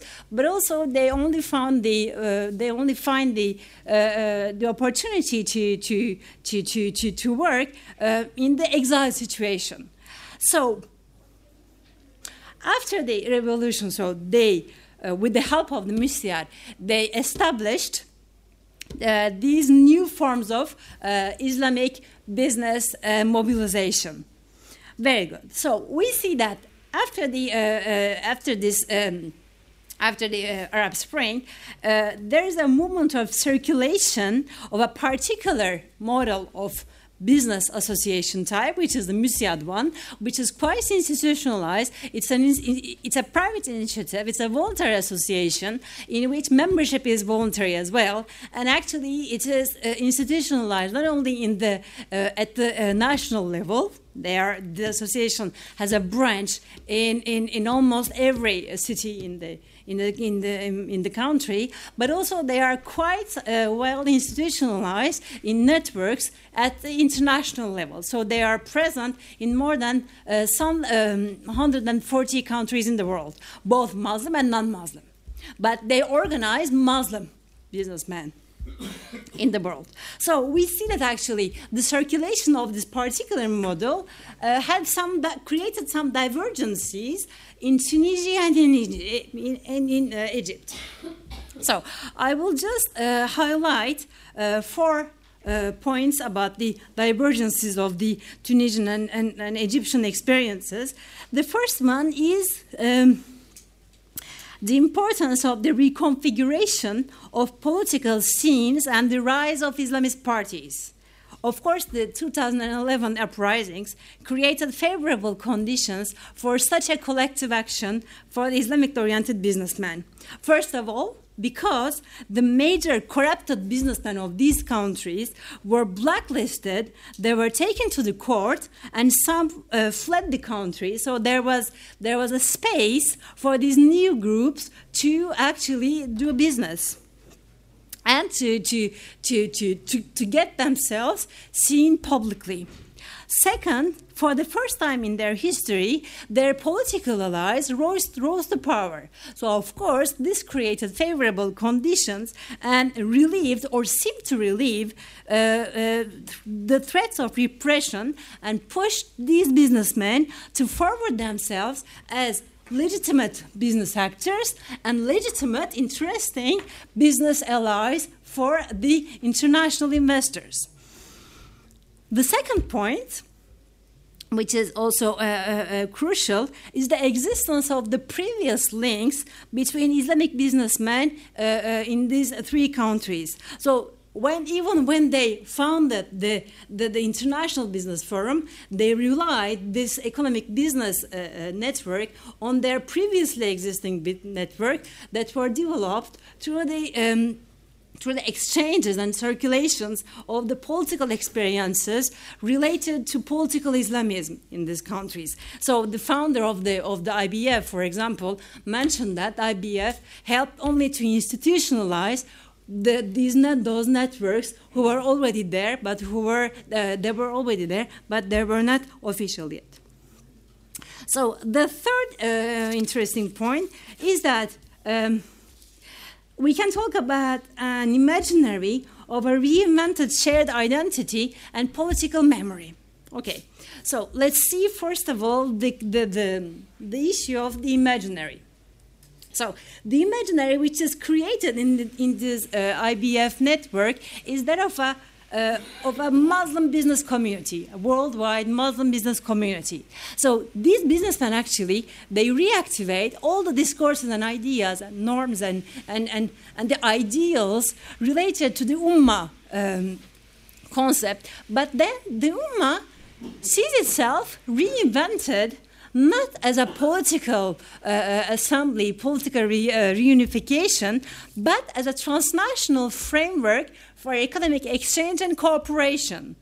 So this imaginary seems quite uh, uh, closely related to the global capitalism because the decisions that were taken actually um, uh, uh, reveal that the Ummah will be created within two steps. First, the, uh, the individual countries will establish liberal market conditions. And then, second, uh, they promote the signing of free trade agreements in order to, uh, to, to, to, to, to, to, encourage and develop the, uh, the free circulation of goods, people, and, and, the, uh, um, and services. So we see that actually there's a strong liberal uh, tendency uh, uh, strengthening the ideas of competitiveness of the Muslim countries and their uh, and the efficiency of their uh, financial system. So, secondly, this imaginary relies also on the memory of the historical influences between the Turkish, Egyptian, and Tunisian Islamist movements. So, three major figures actually uh, circulate as, as some uh, shared references. Uh, it's, of course, Hassan al Banna, Said Qutb, but also Necmettin Erbakan as the first uh, uh, Islamist leader who could come to power through uh, elections in Turkey in 1990s. And of course, we have to remind that all these leaders, so, so Ghannouchi, but also Morsi and, the, and Necmettin Erbakan, have personal links uh, between themselves. So, and the first, fourth factor of the circulation of the model is about the um, matching of a demand and a supply of uh, for a know-how in business representation. So after the revolutions, actually, the, the, the, the Tunisian and the Egyptian businessmen came and asked directly to their counterparts in Turkey to help them uh, to, in order to found, uh, uh, to create business associations. So, how do we create an association? How do we mobilize people? Which are the rules and regulations that we have to uh, uh, respect? And what are the challenges? So, we see that there is the circulation. However, the outcomes are not uh, equal in Tunisia and in Egypt. So we see that there are some differences, some divergences. First of all, uh, uh, uh, we see that so the activities of, of the Nama Association in Tunisia uh, uh, co- continue. So they continue to develop, but uh, the, the activities or the of the EBDA Association in Egypt are suspended. And of course, last year during the during the trade fair, Nama Association so the, the, the, Tunisian businessmen were present and represented with a, with a delegation. So it was a collective participation participation. But the Egyptian uh, businessmen uh, didn't choose such a collective participation, but they participated, giving a low profile on individual uh, level.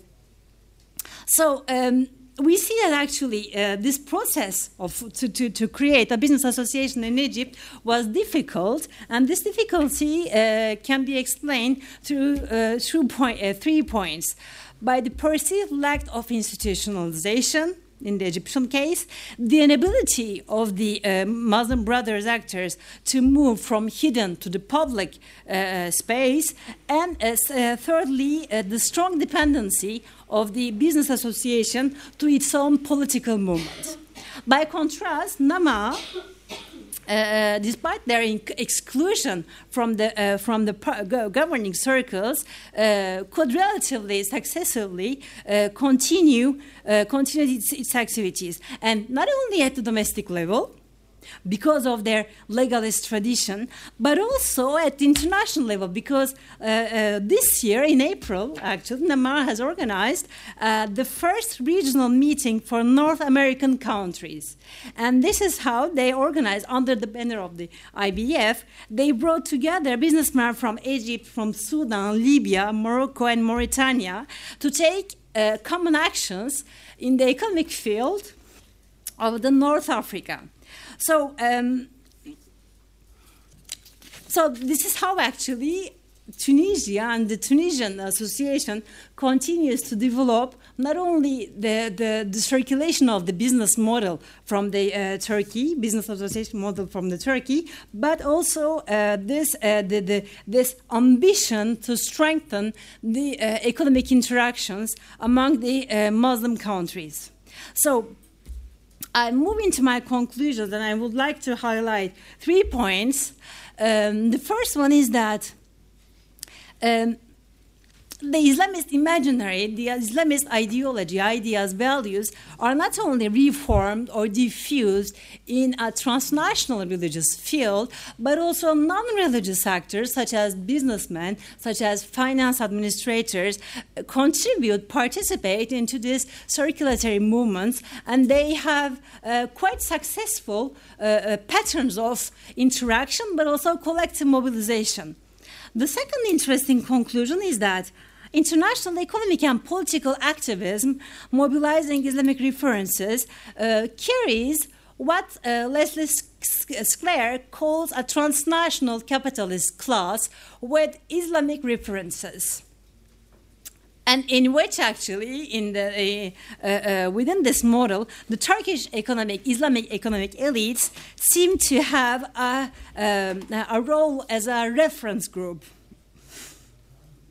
And of course, uh, with the mobilization of the Islamic imaginary, which is which which seems quite interesting and important in order to create this motivation to get together for the businessman. So the third conclusion is that, however, the capacity for action of this uh, transnational capitalist class uh, is strongly constrained by the uh, domestic political uh, situation of their own countries. So um, it is strongly co- constrained, uh, particularly with their divergent uh, relations with their own states which is still the, the, the, the, the most influential factor that determines their capacity to create and uphold economic activities in their own countries, but also at the international level, to develop collective action and to express uh, uh, shared collective Islamic identities. So, thank you for your. Uh, Thank you, Dilek. Just you, I'm sure you've seen a few days ago the founder of IBDA was arrested in Egypt, Hassan Malik. And it was interesting on two counts. The first was that he was still free, which is quite weird because he's a very big guy in the Muslim Brotherhood. I mean, he's the main. He, no, no, he was not. He, he was under house arrest. So they arrested him three days ago, four days ago. And the very funny thing is that they accused him of trying to destroy the Egyptian economy. I mean, allegedly, of course, that's the, the, the Egyptian media speaking. He was at the head of a Brotherhood economic cell in which he was trying to speculate on the dollar to bring down the Egyptian economy. Uh, and that's why he was arrested. Uh, and to, dis- to de- absolutely destroy it, obviously, Egyptian economy. to bring it down. It's not legal. It's just for, for yeah, the, the legal accusation. is that it belongs to a, to, to a forbidden organization. I know, but the media made it a big case that he was trying to destroy the Egyptian economy, which I thought was um, interesting. Very interesting for this case. Um, so uh, I'm going to open the discussion. We have 15 minutes, and there's a coffee break in 15 minutes, and then we have another 45 minutes of discussion, which is a discussion of the whole day. So those 15 minutes will be on the presenters here, and then if more people have questions, we can go back to, the, to this panel or the morning panel during the last uh, hour of discussion we'll have. So, Sari, you go first. Thank you so much. Uh, very quickly, uh, first to Mary. Uh, well, I I agree with your conclusion, but uh, the way you talk about how uh, the whole campaign of uh, Rabia it come to counter uh, Gezi, I, I think it's uh, I think it's uh, um, a little bit conspiracious for me because look e- e- exact, uh, exactly if if I go to the demonstration of uh, Je suis Charlie. Uh, uh, I, I don't want anyone to say you are supporting Zionists or etc. I mean, of course, any any political force will will instrumentalize any uh, public action, uh, but this doesn't mean that there is a just cause for commemorating uh, uh, after one year. I mean, I I, I found that. I I mean, you you you conflate instrumentalization with uh, with raison d'être. Uh, uh, yeah. So um, uh, and then uh, to Dilek, uh, something you didn't mention that in fact what what kind of transnational network exists in the region? It's the World Economic Forum. It's a very neoliberal, very corrupted. I mean, uh, I will confess, I, I, I went three times there uh, for my research, not because I have business, and I saw all the corrupted in the Arab world uh, uh, uh, uh, there. So I think, I, I think. You, I would, I would like to tell us how this international business forum, uh, what kind of, uh, of political economy is co- con- conveying in, in compared to other capital. I am not expecting them to be a socialist, but at least there is a, a model political economy uh, different from, uh, uh, from what exists uh, in the region. And then what's wrong of, I mean, the way you, you, you said your conclusion is, I do understand Turkey promote Muslim identity. Uh, I think 80% of their of their of their uh, economy is to Muslim uh, uh, uh, area. So it's exactly like France promotes francophony for for their business. So I I don't see where is the particularism of this international uh, business forum. Thank you. okay, I, I think we maybe going to take a few more questions because I have four people who signed up, and then you can just give a, since we don't have that much time. Uh, Amal? Merci.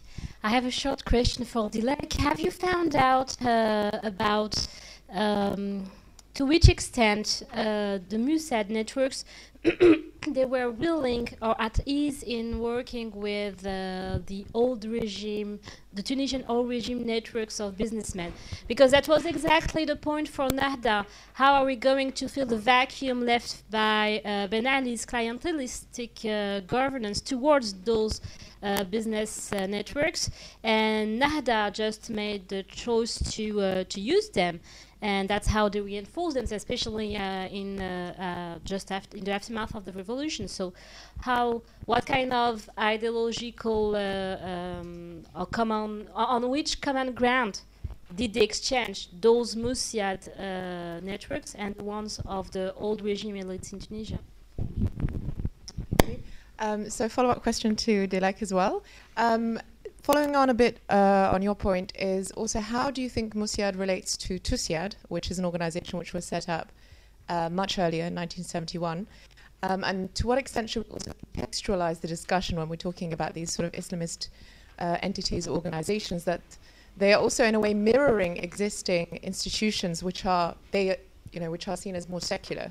So for example, TUSIAD has got into some conflicts, I think, with the with the Turkish government and with the Turkish president, and is seen to sort of represent the secular elite. So is this really innovative, or is it actually just a reflection of existing institutions which are seen to represent kind of secular elite? Um, and a question, if I may, to Rory. Um, thought it was very interesting your presentation.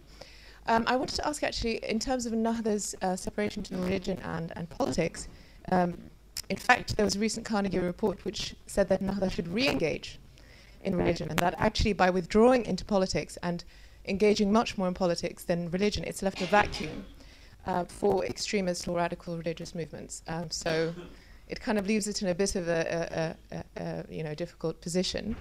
Um, and uh, and also, how how do you think that um, the location of where you did your research, Susa, might also have influenced some of the positions? Because that's also seen to be close to certain Nahda leaders, and also obviously it's an, the economic elite. So maybe that also influenced the focus of the, the campaign uh, uh, promises. Thanks. Thank you. Yours is next. No, just next to you. I have a question for Mark. Um, I just talked about the Jordanian Muslim Brotherhood and that they're rather, you know, strict in, in keeping internal divisions inside and not talking about them. And they, anything I just told you uh, this morning will not be found in Asabil, for example, the Islamist Daily.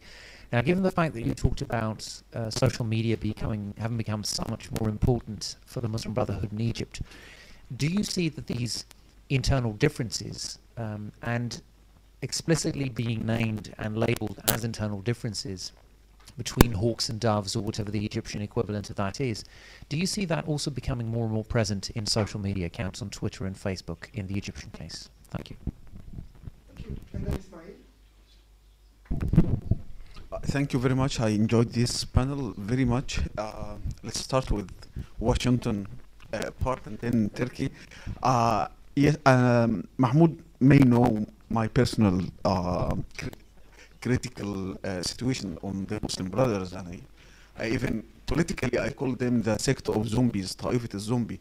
But it doesn't mean that um, I, I, I must um, uh, and I, I, must not believe them when uh, uh um, a young uh, a young son of one of their leaders swear that he is not Muslim brothers.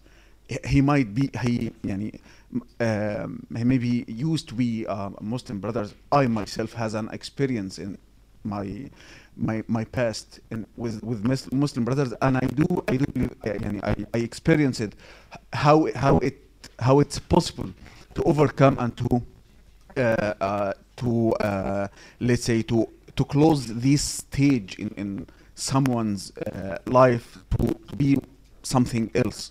So I um, my my, yeah, my question is um, what what what shall the uh, uh, free uh, free sultan or uh, free uh, um, uh, campaign what shall what shall it do to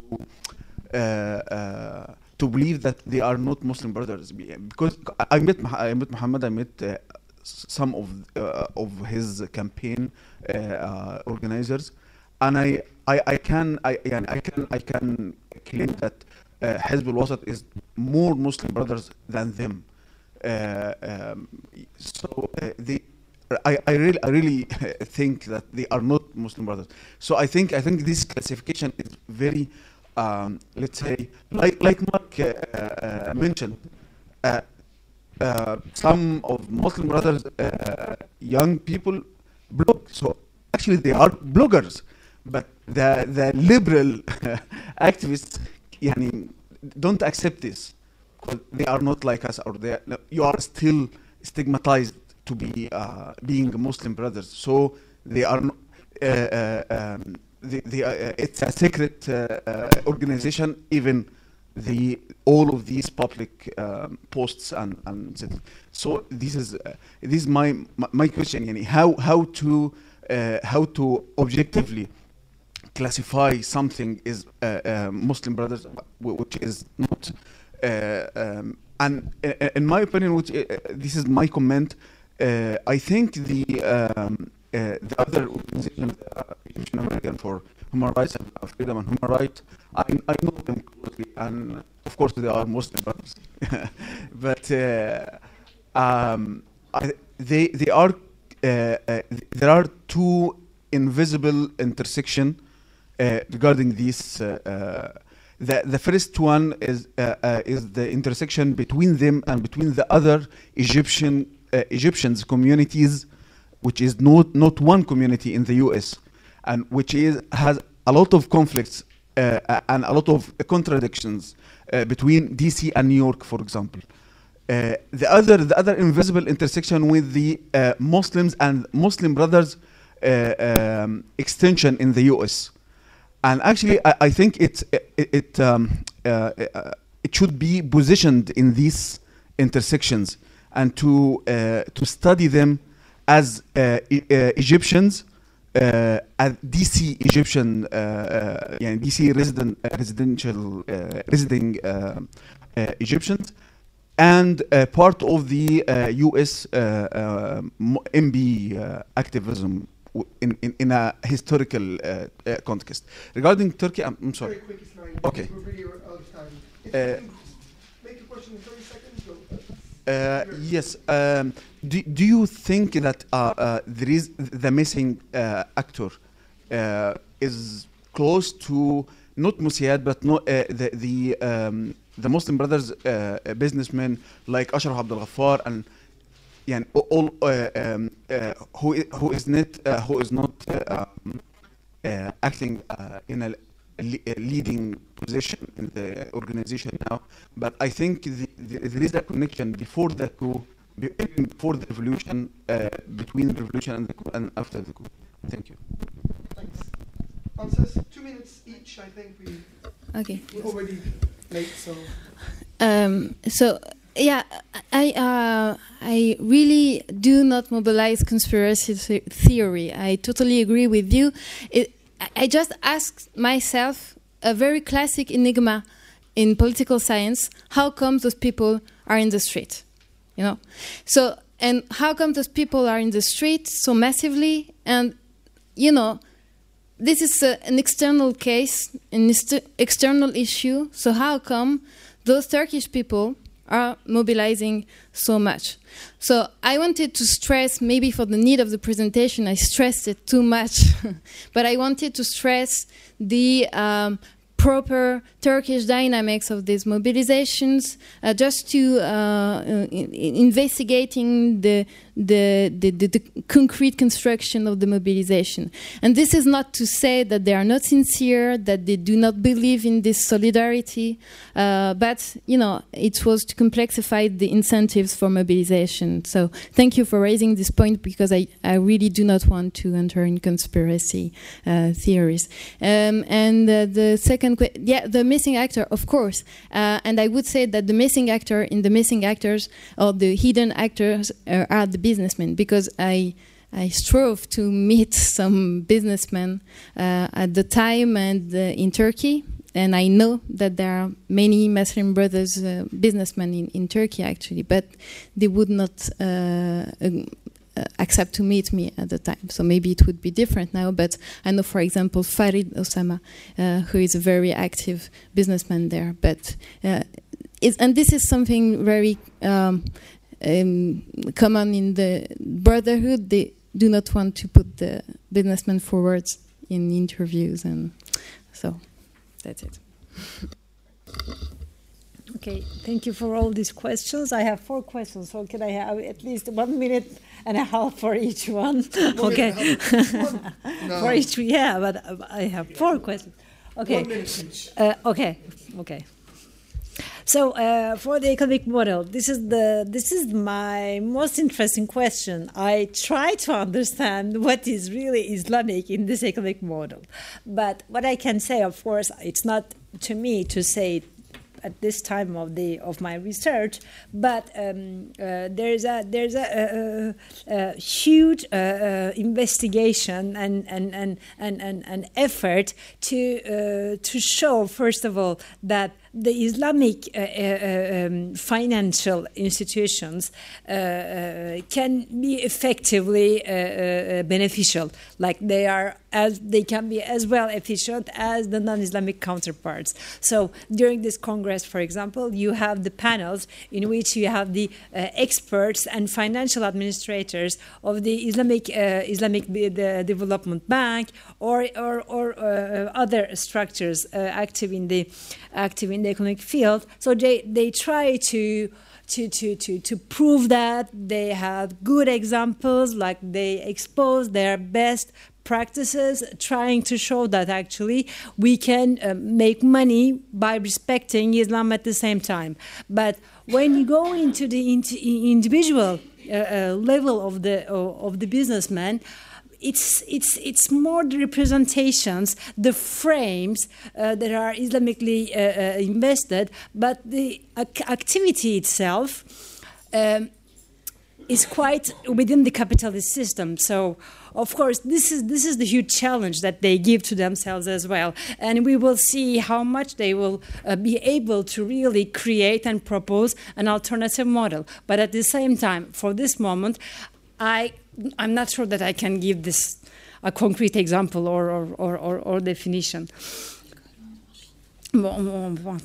Yeah, and the, the, the, the second question, of course, the policy to increase trade relations between Turkey and, the, and all these countries that Turkey considers in its own influential area, it's economically reasonable, rational, but also, uh, of course, that everybody will be okay with that. But it's not the economic activity itself, which is Islamic or, or, or, or which is object of the ideological orientation, but it's how it is represented.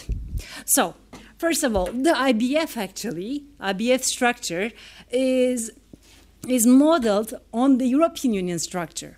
So, because the basic idea is how can we develop the Muslim countries so that we can compete with the, with the, with the Western countries? So, they follow this model, but exactly at the, um, in the case of the uh, European Union, which is on the first place an economic organization, but which was framed with different representations and different discourses, which gave at the end of the uh, of, of all these years um, a thing which is called European Union and which represents more than the economic interests. So this is the basic idea actually. So we will get together, do business, but we will not do this business only in order to do business, but in order to create a kind of a, a collective uh, uh, um, uh, action framework so that we can develop our relations and we can be stronger all together. This is what we say with, with, with François,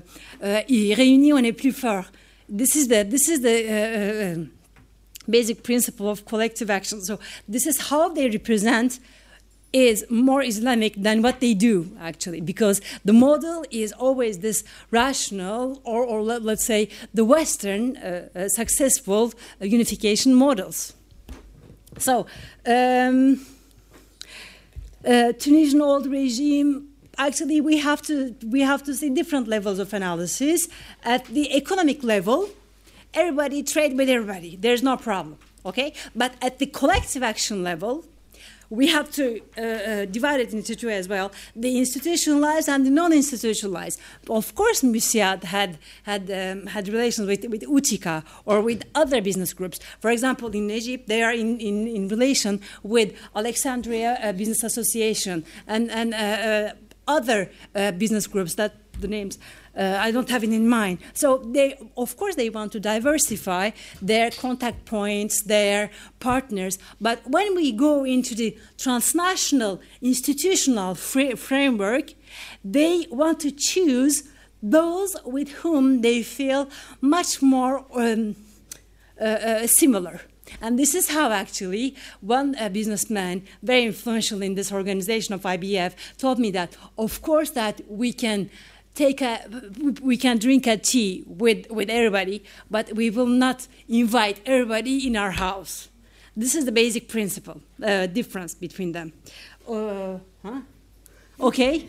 Okay so um, so TUSIAD MÜSIAD it's uh, TUSIAD is the, is the Western oriented secular businessman in Turkey, and this is the uh, Businessman Association in Turkey, and it is the first voluntarily based business association, and which is a successful uh, uh, model. So, of course, MÜSIAD took TUSIAD as a model, but also as the best, best enemy because it is uh, around their own distinction related to the Islamic ideal that they could mobilize all the businessmen who were outside of this privileged networks uh, uh, uh of business in Turkey.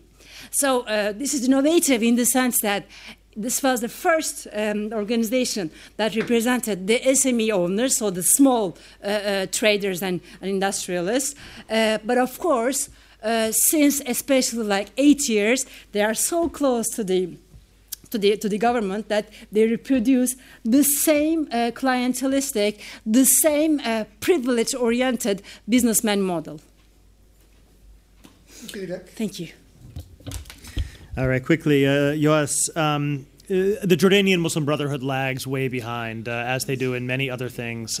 um, it, it, so I, I, don't see them as I don't see them uh, doing much on social media, and so yeah, it's just. Uh, but they're they're different from almost every other uh, organization that I follow. Um, does uh, do internal splits get reflected on social media? Yes, um, but there's a real change though. If you go back to you know that that earlier generation of Brotherhood bloggers, you know they they started criticizing this draft political party platform, and um, they got shut down and they the organization was strong it was robust they were called in for internal discipline and they either shut up or they left the organization. That's what happens when you have a strong organization. Today they can't do that anymore and so now they're all arguing and uh, defying their elders. And this actually ties into what Ismail was saying. You know, this, you know, he calls them the zombies, but they're not, right? I mean, that, this is actually we've had a test of this, and the organization used to maintain strong internal discipline, and you had uh, an organization speaking with one voice. The organization is broken, and suddenly everybody is going in different directions. If they were highly socialized zombies, they shouldn't be. They should all be continuing to act in very similar ways and saying the same things. But instead, what you're seeing is this extreme diversity of responses to the same stimuli, which suggests that it was the organization more than the socialization. And so I think you know that's what you see with the absence of the organization. I wouldn't say that social media is causing it, but I think that what you're seeing is we can now see it more, and there's less organizational ability to to stop it.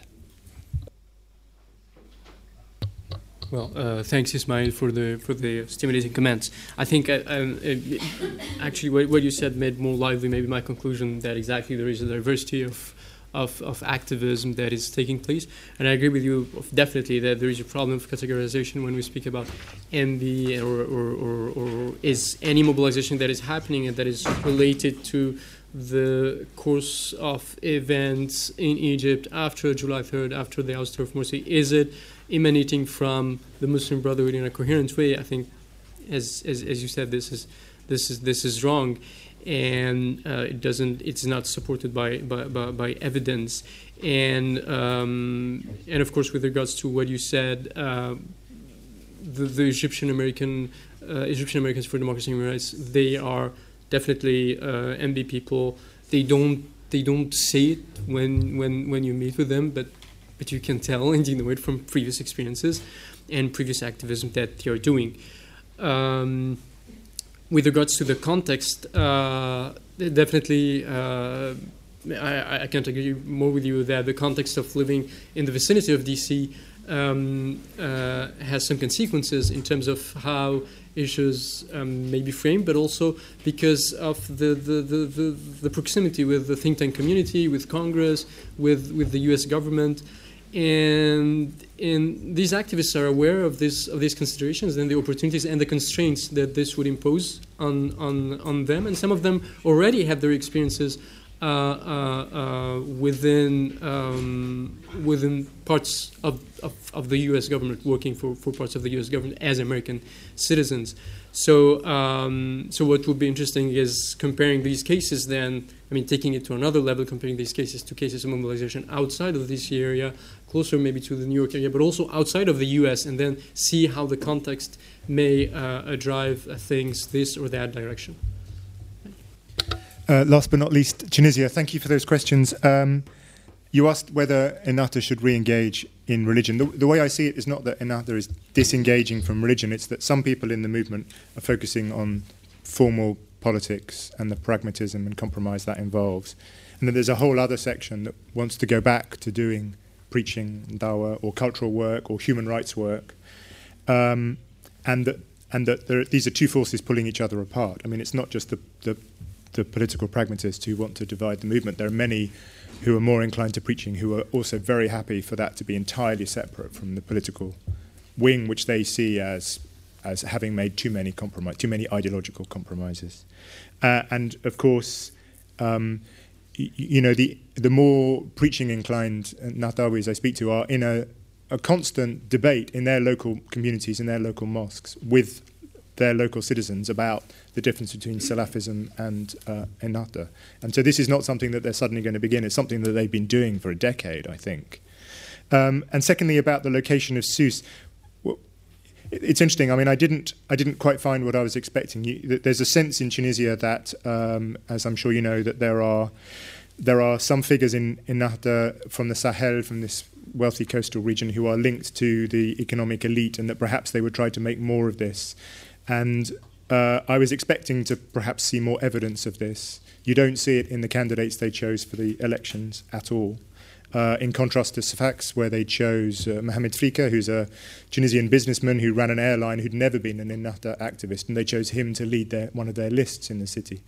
Um, what happened in Sousse instead is that the person that perhaps most represents that wing of the party, Hamadi Jebali, the former prime minister, has left the movement now uh, really distanced himself from it, seemed to be quite un- upset about the way the decisions were made um, uh, in around the election period, particularly the decision not to support a, a, consensus presidential candidate. And he's the one that has these close links um, with members of the former economic political elite, including the son of Hamad Karoui, Najib Karoui, uh, and there's some talk that he's going to try to revive a political career or create some sort of civil society association, and that may happen in the future, but it hasn't happened yet. And so, what I was surprised at is what I didn't find. I didn't find much evidence of that in Sousse. I was expecting more.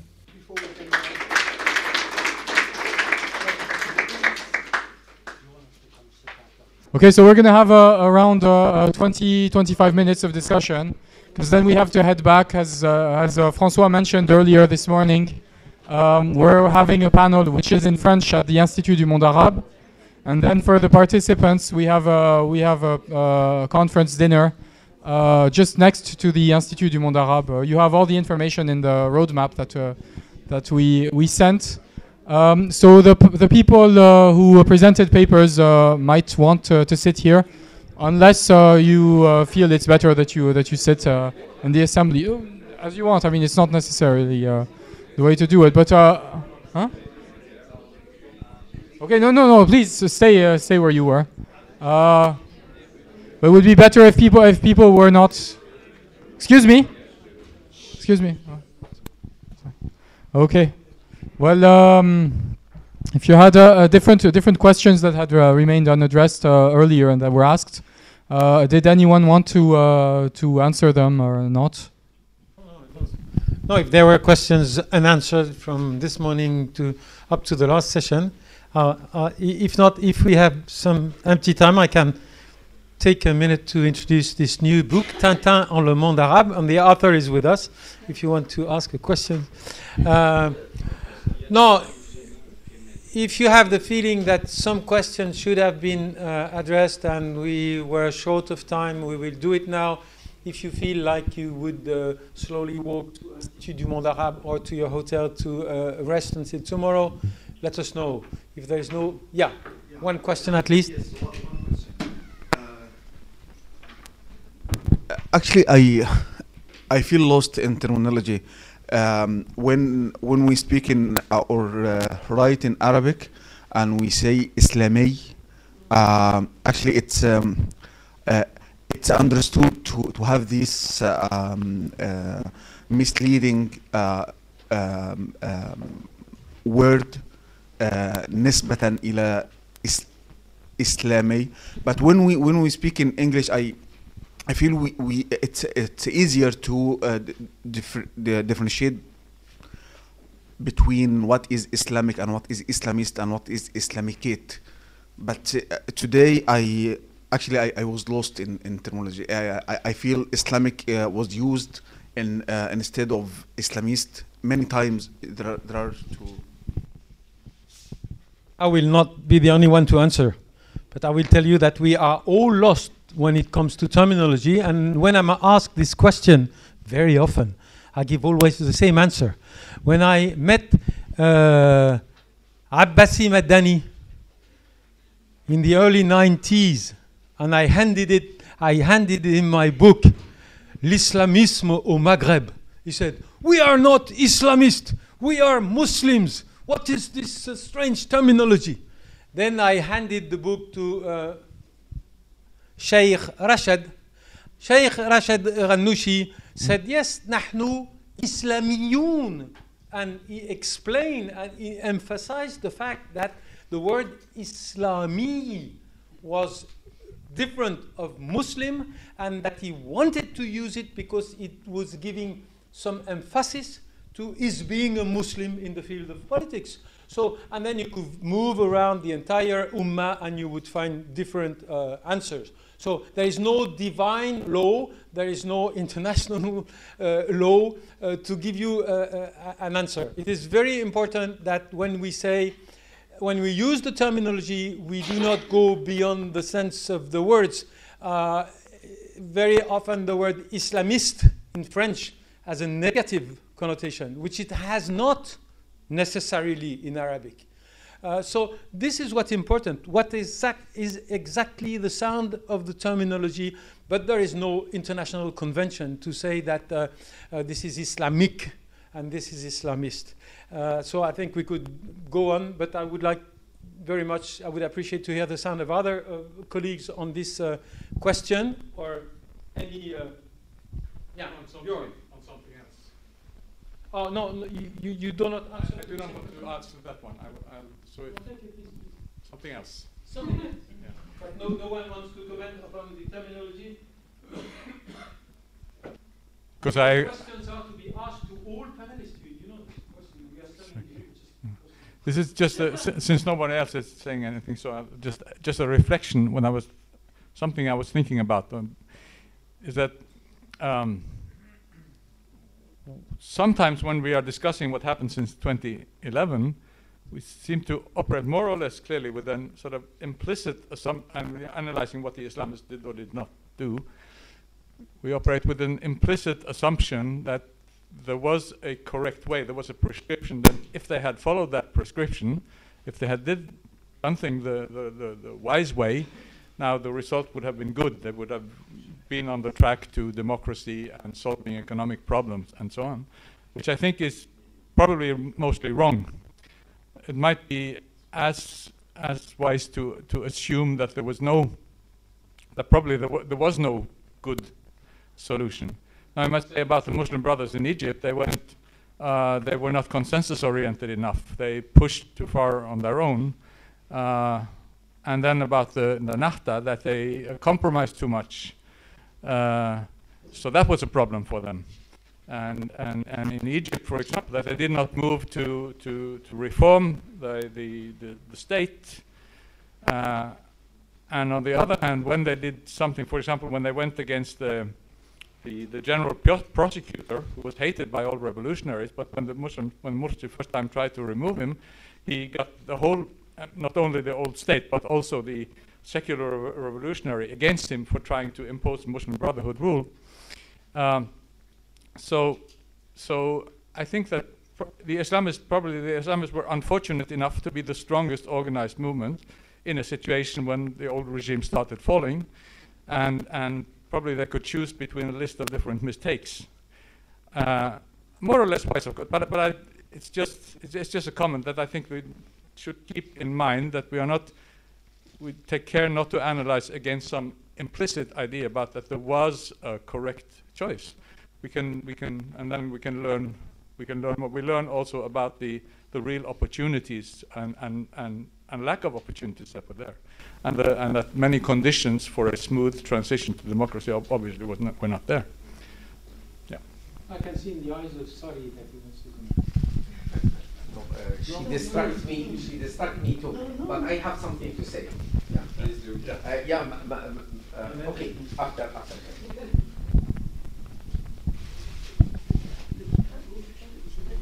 Okay. Um, so just on the issue of terminology, um, I think the other uh, term that's used, which is political Islam, Islam siyasi, is also rejected by many uh, Islamists. I mean, Rashid for example, says there's no such thing as political Islam. It's Islam, and, and there's no adjective, basically.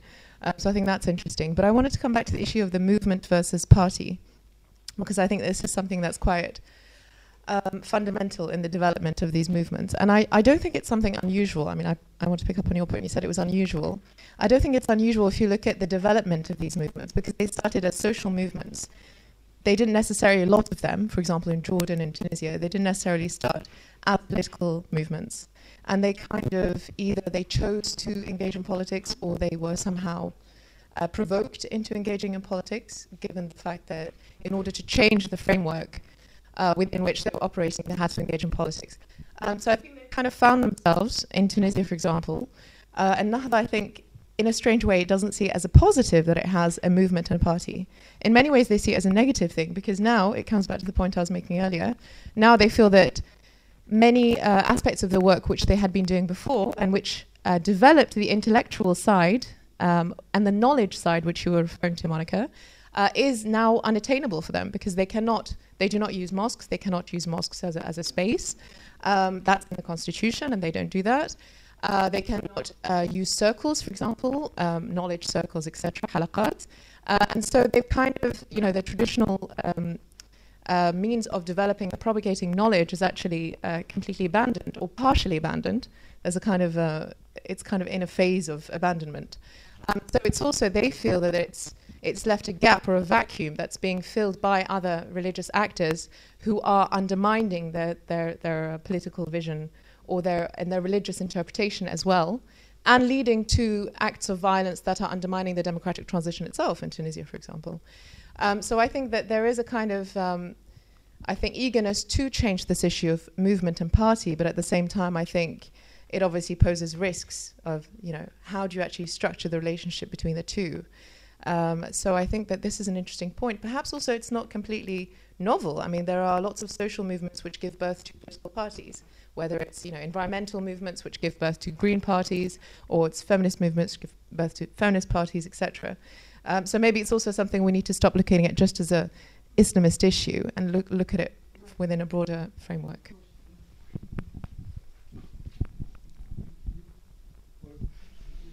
No? Who else? No way? Uh, to to echo what I heard uh, in the end, also I want to say maybe next conference should be not with uh, or without uh, Muslim Brotherhood, or with or without liberalism, and I would say um, that, that we never say sufficiently how much the Arab world is divided into those who are liberal and I, I talk here in, in terms of uh, uh, um, um, as a political concept and not as an economic concept, uh, and illiberal. And, and uh, so we should put in the same uh, box the illiberal uh, left, how unfold in, in the Arab world de façon uh, in, in, a, in a very, it's, some of them they are uh, really genocidal. I mean, call for uh, uh, it's, it's so fascist, I would say, and those who and and and we find them in the same box with uh, some Islamists, illiberal, uh, and uh, and uh, and uh, and then you have uh, uh, you have uh, more uh, uh, uh, people movement. Uh, social movement which drawn to uh, liberalism capable of uh, accepting uh, uh, uh, some uh, uh, uh, democratic principles and uh, and and then uh, they are in, in full reconfiguration now in in in, uh, in the Arab world, and we should to understand them that we should go beyond uh, the political parties or the classical or formal institution like NGOs, like uh, uh, civil society in its uh, classical uh, uh way of looking, unions, uh, media, uh, and and NGOs, to find where is, how public sphere is again occupied, uh, whether the public spheres is social media or or uh, or uh, virtual or uh, uh, or uh, or material, and this really we need a new a, a new conceptualization, new lens to see all this invisible movement and dynamics exist in the Arab world. Merci, Sari. This is not an answer, but the next annual event of WAFAW will be in the field of economy. Uh, this is not uh, fully an answer to, to your uh, question, but we are all convinced that as soon as we will move away from the ideological debate, we, we will do real things, mo- most probably. If there is, or uh, by the time you, you get the new question, I will add one word to the question of terminology on another angle. When my book L'Islamisme au Maghreb was translated in Masr, it was Hamid Abu Zaid who did the muraga'a to the tarjama. And Nasr Hamid Abu Zaid opposed the idea that the title would be Al Haraka al Islamiyya fi Shimal Ifriqiyya in the sense the gentleman left, but exactly in the sense I do not accept the idea that these guys are, con- are considered Muslims. I have to have a specific terminology to, to say my disbelief or my, my, my critique. So he, he is the one who imposed the title El Islam Siyasi. So this is another angle, but you see, uh, you, you, you, you give the name uh, to your enemy you consider is illegitimizing or legitimizing. Um, I'm sure that you have the last great comment on Jordan or elsewhere. I wouldn't say it's a great comment, but uh, anyway, um, to to follow up on the on the terminology, I sort of have a question that may lead to a, a very long discussion, um, or not. Uh, but it's something that I've been thinking about, and when um, confronting members of the Jordanian Muslim Brotherhood with this, I very often said, "Well, you know, we talk about democracy, but um, I think Marc has has published about this. Is Marc still here? No. Oh, you're over there, right? And other people as well. Shadi Hamid, for example, about um, Islamists um, very often being Democrats and believing, at least to a certain extent, in, in the validity of democracy, but not so much being liberal Democrats, and that is mostly the problem. And when I talked about this with members of the Muslim Brotherhood in Jordan, um, they often stopped me while I was talking and said, no, no, no, it's not a question of being liberal versus illiberal. It's sort of a continuum. It's, it's a scale of liberalism on which you, uh, and you mean, meaning people in the West, uh, presumably, um, occupy a different position than we do. So it's not that Western countries are liberal. And they came up with ideas like in Switzerland they banned the burqa, and, in, and, and you cannot deny the Holocaust in certain European countries. And these are all issues that uh, clash with the idea that, that you are liberal Democrats. Uh, we are not illiberal, we're simply less liberal than you are. So, this is perhaps, an, again, a new term that we can introduce in this. Could you say that Islamists, generally speaking, are illiberal, or could you say that they are just slightly less liberal than, than liberal Democrats in, in European countries? And if it is, if it does turn, turn out to be a, a very long discussion, I apologize beforehand. We need a long discussion because liberal in French sounds like economy much more than. than, Yeah, th- there is an Anglo-Saxon divide here as well. Yeah. confusing word even in English uh, and in Arabic. My God, kafir wa Muslim. It's, not, it's like this.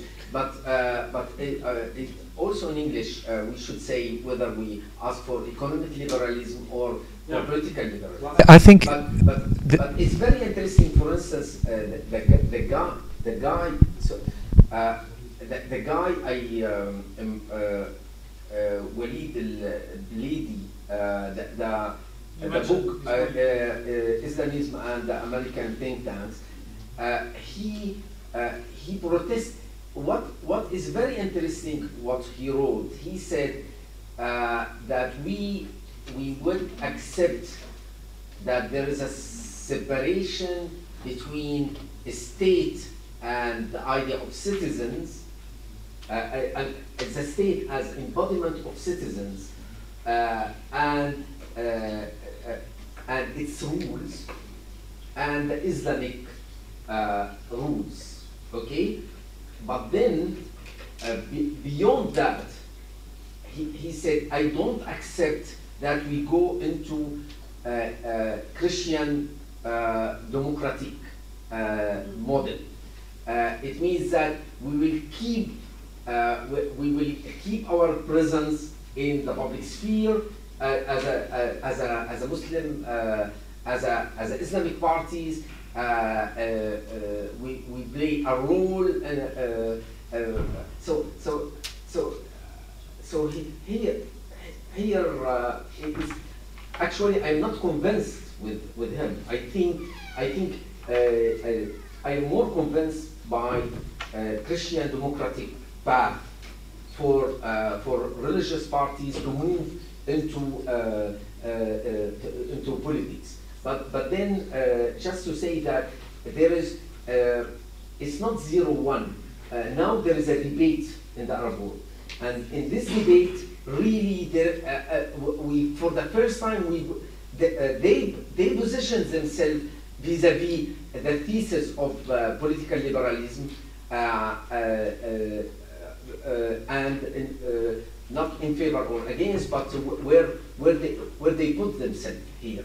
And I would say it's much less uh, articulate their reflection uh, about economic liberalism. I mean, I, I think I, uh, uh, uh, uh, here, for instance, we still we, we, we would never make a, a, clear statement about Nahda or Muslim Brotherhood concerning their political economy vision.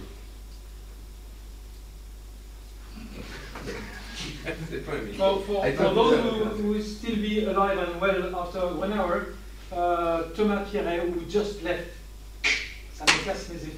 uh, has a really interesting point on this, what could be the segregation uh, along the line of being liberal, uh, whether you accept the people or whether you represent yourself as the tiny little fringe of a and, and you do not consider uh, what has been going through your society. But uh, the treater left, so I cannot give him the word by force.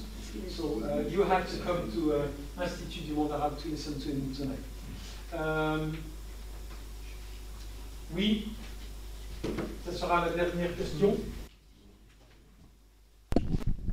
Oh, I didn't realize we were at the end. I thought we were still struggling to fill time, so it wouldn't matter if what I said was brilliant or not.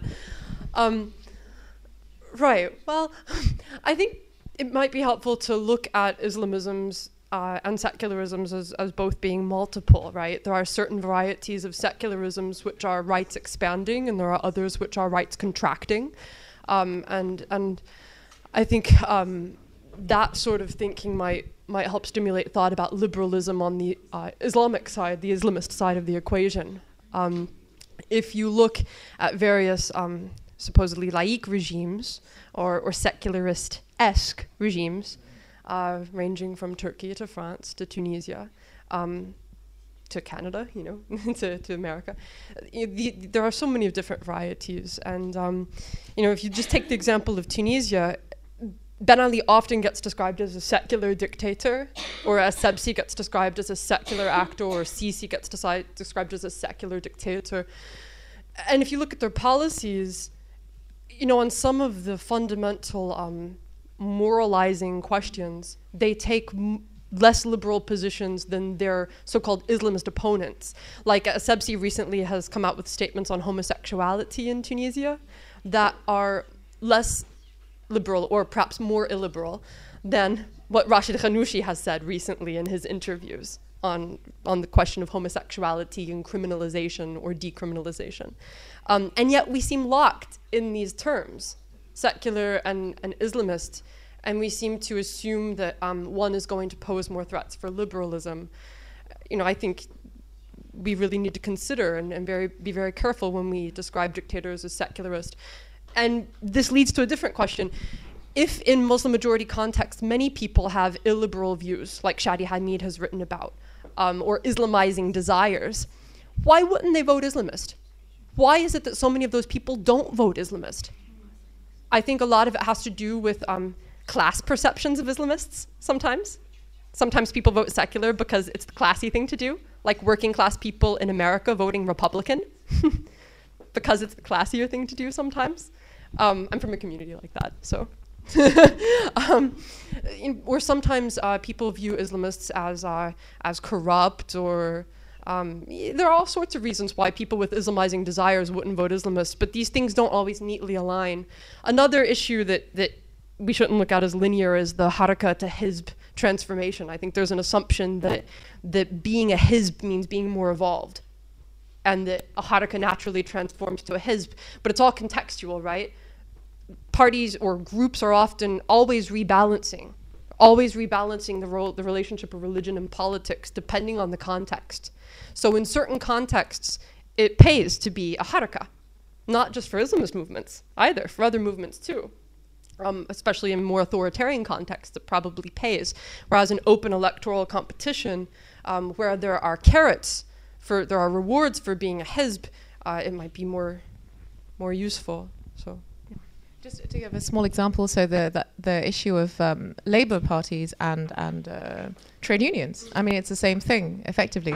So I know that some some people are, uh, in Ennahda have been looking at whether actually it's possible to structure your relationship in the way that, for example, uh, in the UK, the Labour Party has a relationship with the trade unions because then they have membership, they have the ability to influence, but they are not obviously inside the leadership. So I think this is an issue where we also need to be quite flexible in the way we see it. It's not necessarily an issue of just a religious uh, organization. It's an issue of what do you do with a social movement that's developed very different identities and very different missions. Uh, so that's something to add. But uh, one alternative terminology that's been proposed is Islamic Democrat. And I know that some Islamists have uh, felt increasingly uncomfortable with a negative connotation, and so they're sort of trying to develop their uh, Republicans, perhaps. Yes. Thomas Pierret just came back. I don't know. Can you, in just one sentence, wrap up what you are supposed to say tonight on what you add uh, to uh, make this borderline more accurate between les fréquentables et les infréquentables yeah. in the world of Islamism? Those who recognize the people, those who well, I don't mind, this, but I will also talk about that tomorrow morning. So I don't know if you really want to hear me twice about it. Uh, okay. Okay. Well, thanks for your interest. uh, no, it's it's about you know I, have been looking at this, this divide between you know about I mean what is moderation, what is de-radicalization. Uh, from the perspective of the groups and the people involved in the Syrian civil war, and and there, there the distinction that makes self is basically between I mean, it was coined by one of the, I mean, the late leader of Ahrar sham as, you know, the jihad of ordinary people versus jihad of the elite. And he was referring to his own embrace of, you know, uh, um, basically describing the war or, or, uh, or conce con conceptualizing the war as the continuation of the revolution of 2011. So as a, you know, popular revolution, uh, as against the conception of the jihadis, who basically that I mean they think that this revolution was an accident uh, of history, you know, an- a mere opportunity for them to step in, but not something which has any inherent value because anyway people were.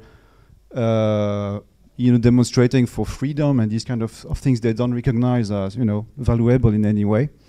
So they were basically demonstrating for bad reasons. Um, and so it's very much about, you know, the status of the people. Is the, the, the people a legitimate actor of political change and, and the source of political legitimacy, uh, which I would say is the, the view of mainstream rebel factions. Whereas for the jihadis, the people is not the legitimate act. I mean, it's not the source of political legitimacy, and it's not a legitimate actor of, of, of social change, because it is. I mean, the, the people by definition, it's everyone, and everyone means many people. I mean, people who might pray or not, believe in establishment of Sharia or not. Um, and, then, and then they think, I mean, the legitimate actors of social change, it's not just good Muslims or people who believe in is- Islamic State, the people who have demonstrated by their deeds that they are the most committed to, to that, you know, to achieve this. And by their deeds, meaning that, you know, fighting, uh, not just after 2011, but long before, uh, putting their life at risk, uh, going to jail, being tortured, and so on. So eventually, the leg- I mean, just that's my conclusion, but the legitimate actor of, of political change is the vanguard. It's just the, con- I mean, it's the vanguardist mindset that, that has been, you know, very pervasive among Islamic radicals in the 1960s. Um, yeah. Prepare your brain to say it all over again in French 20 minutes. I was told- Perfect. yeah, yeah. Thank you so much. In the name of Laurent, whom I said was the cheville ouvrière and has been silent tonight. Merci Laurent, merci à tout le monde et à either tonight or demain matin at what time Laurent? 9.30. At 9.30. Thank you so much everybody.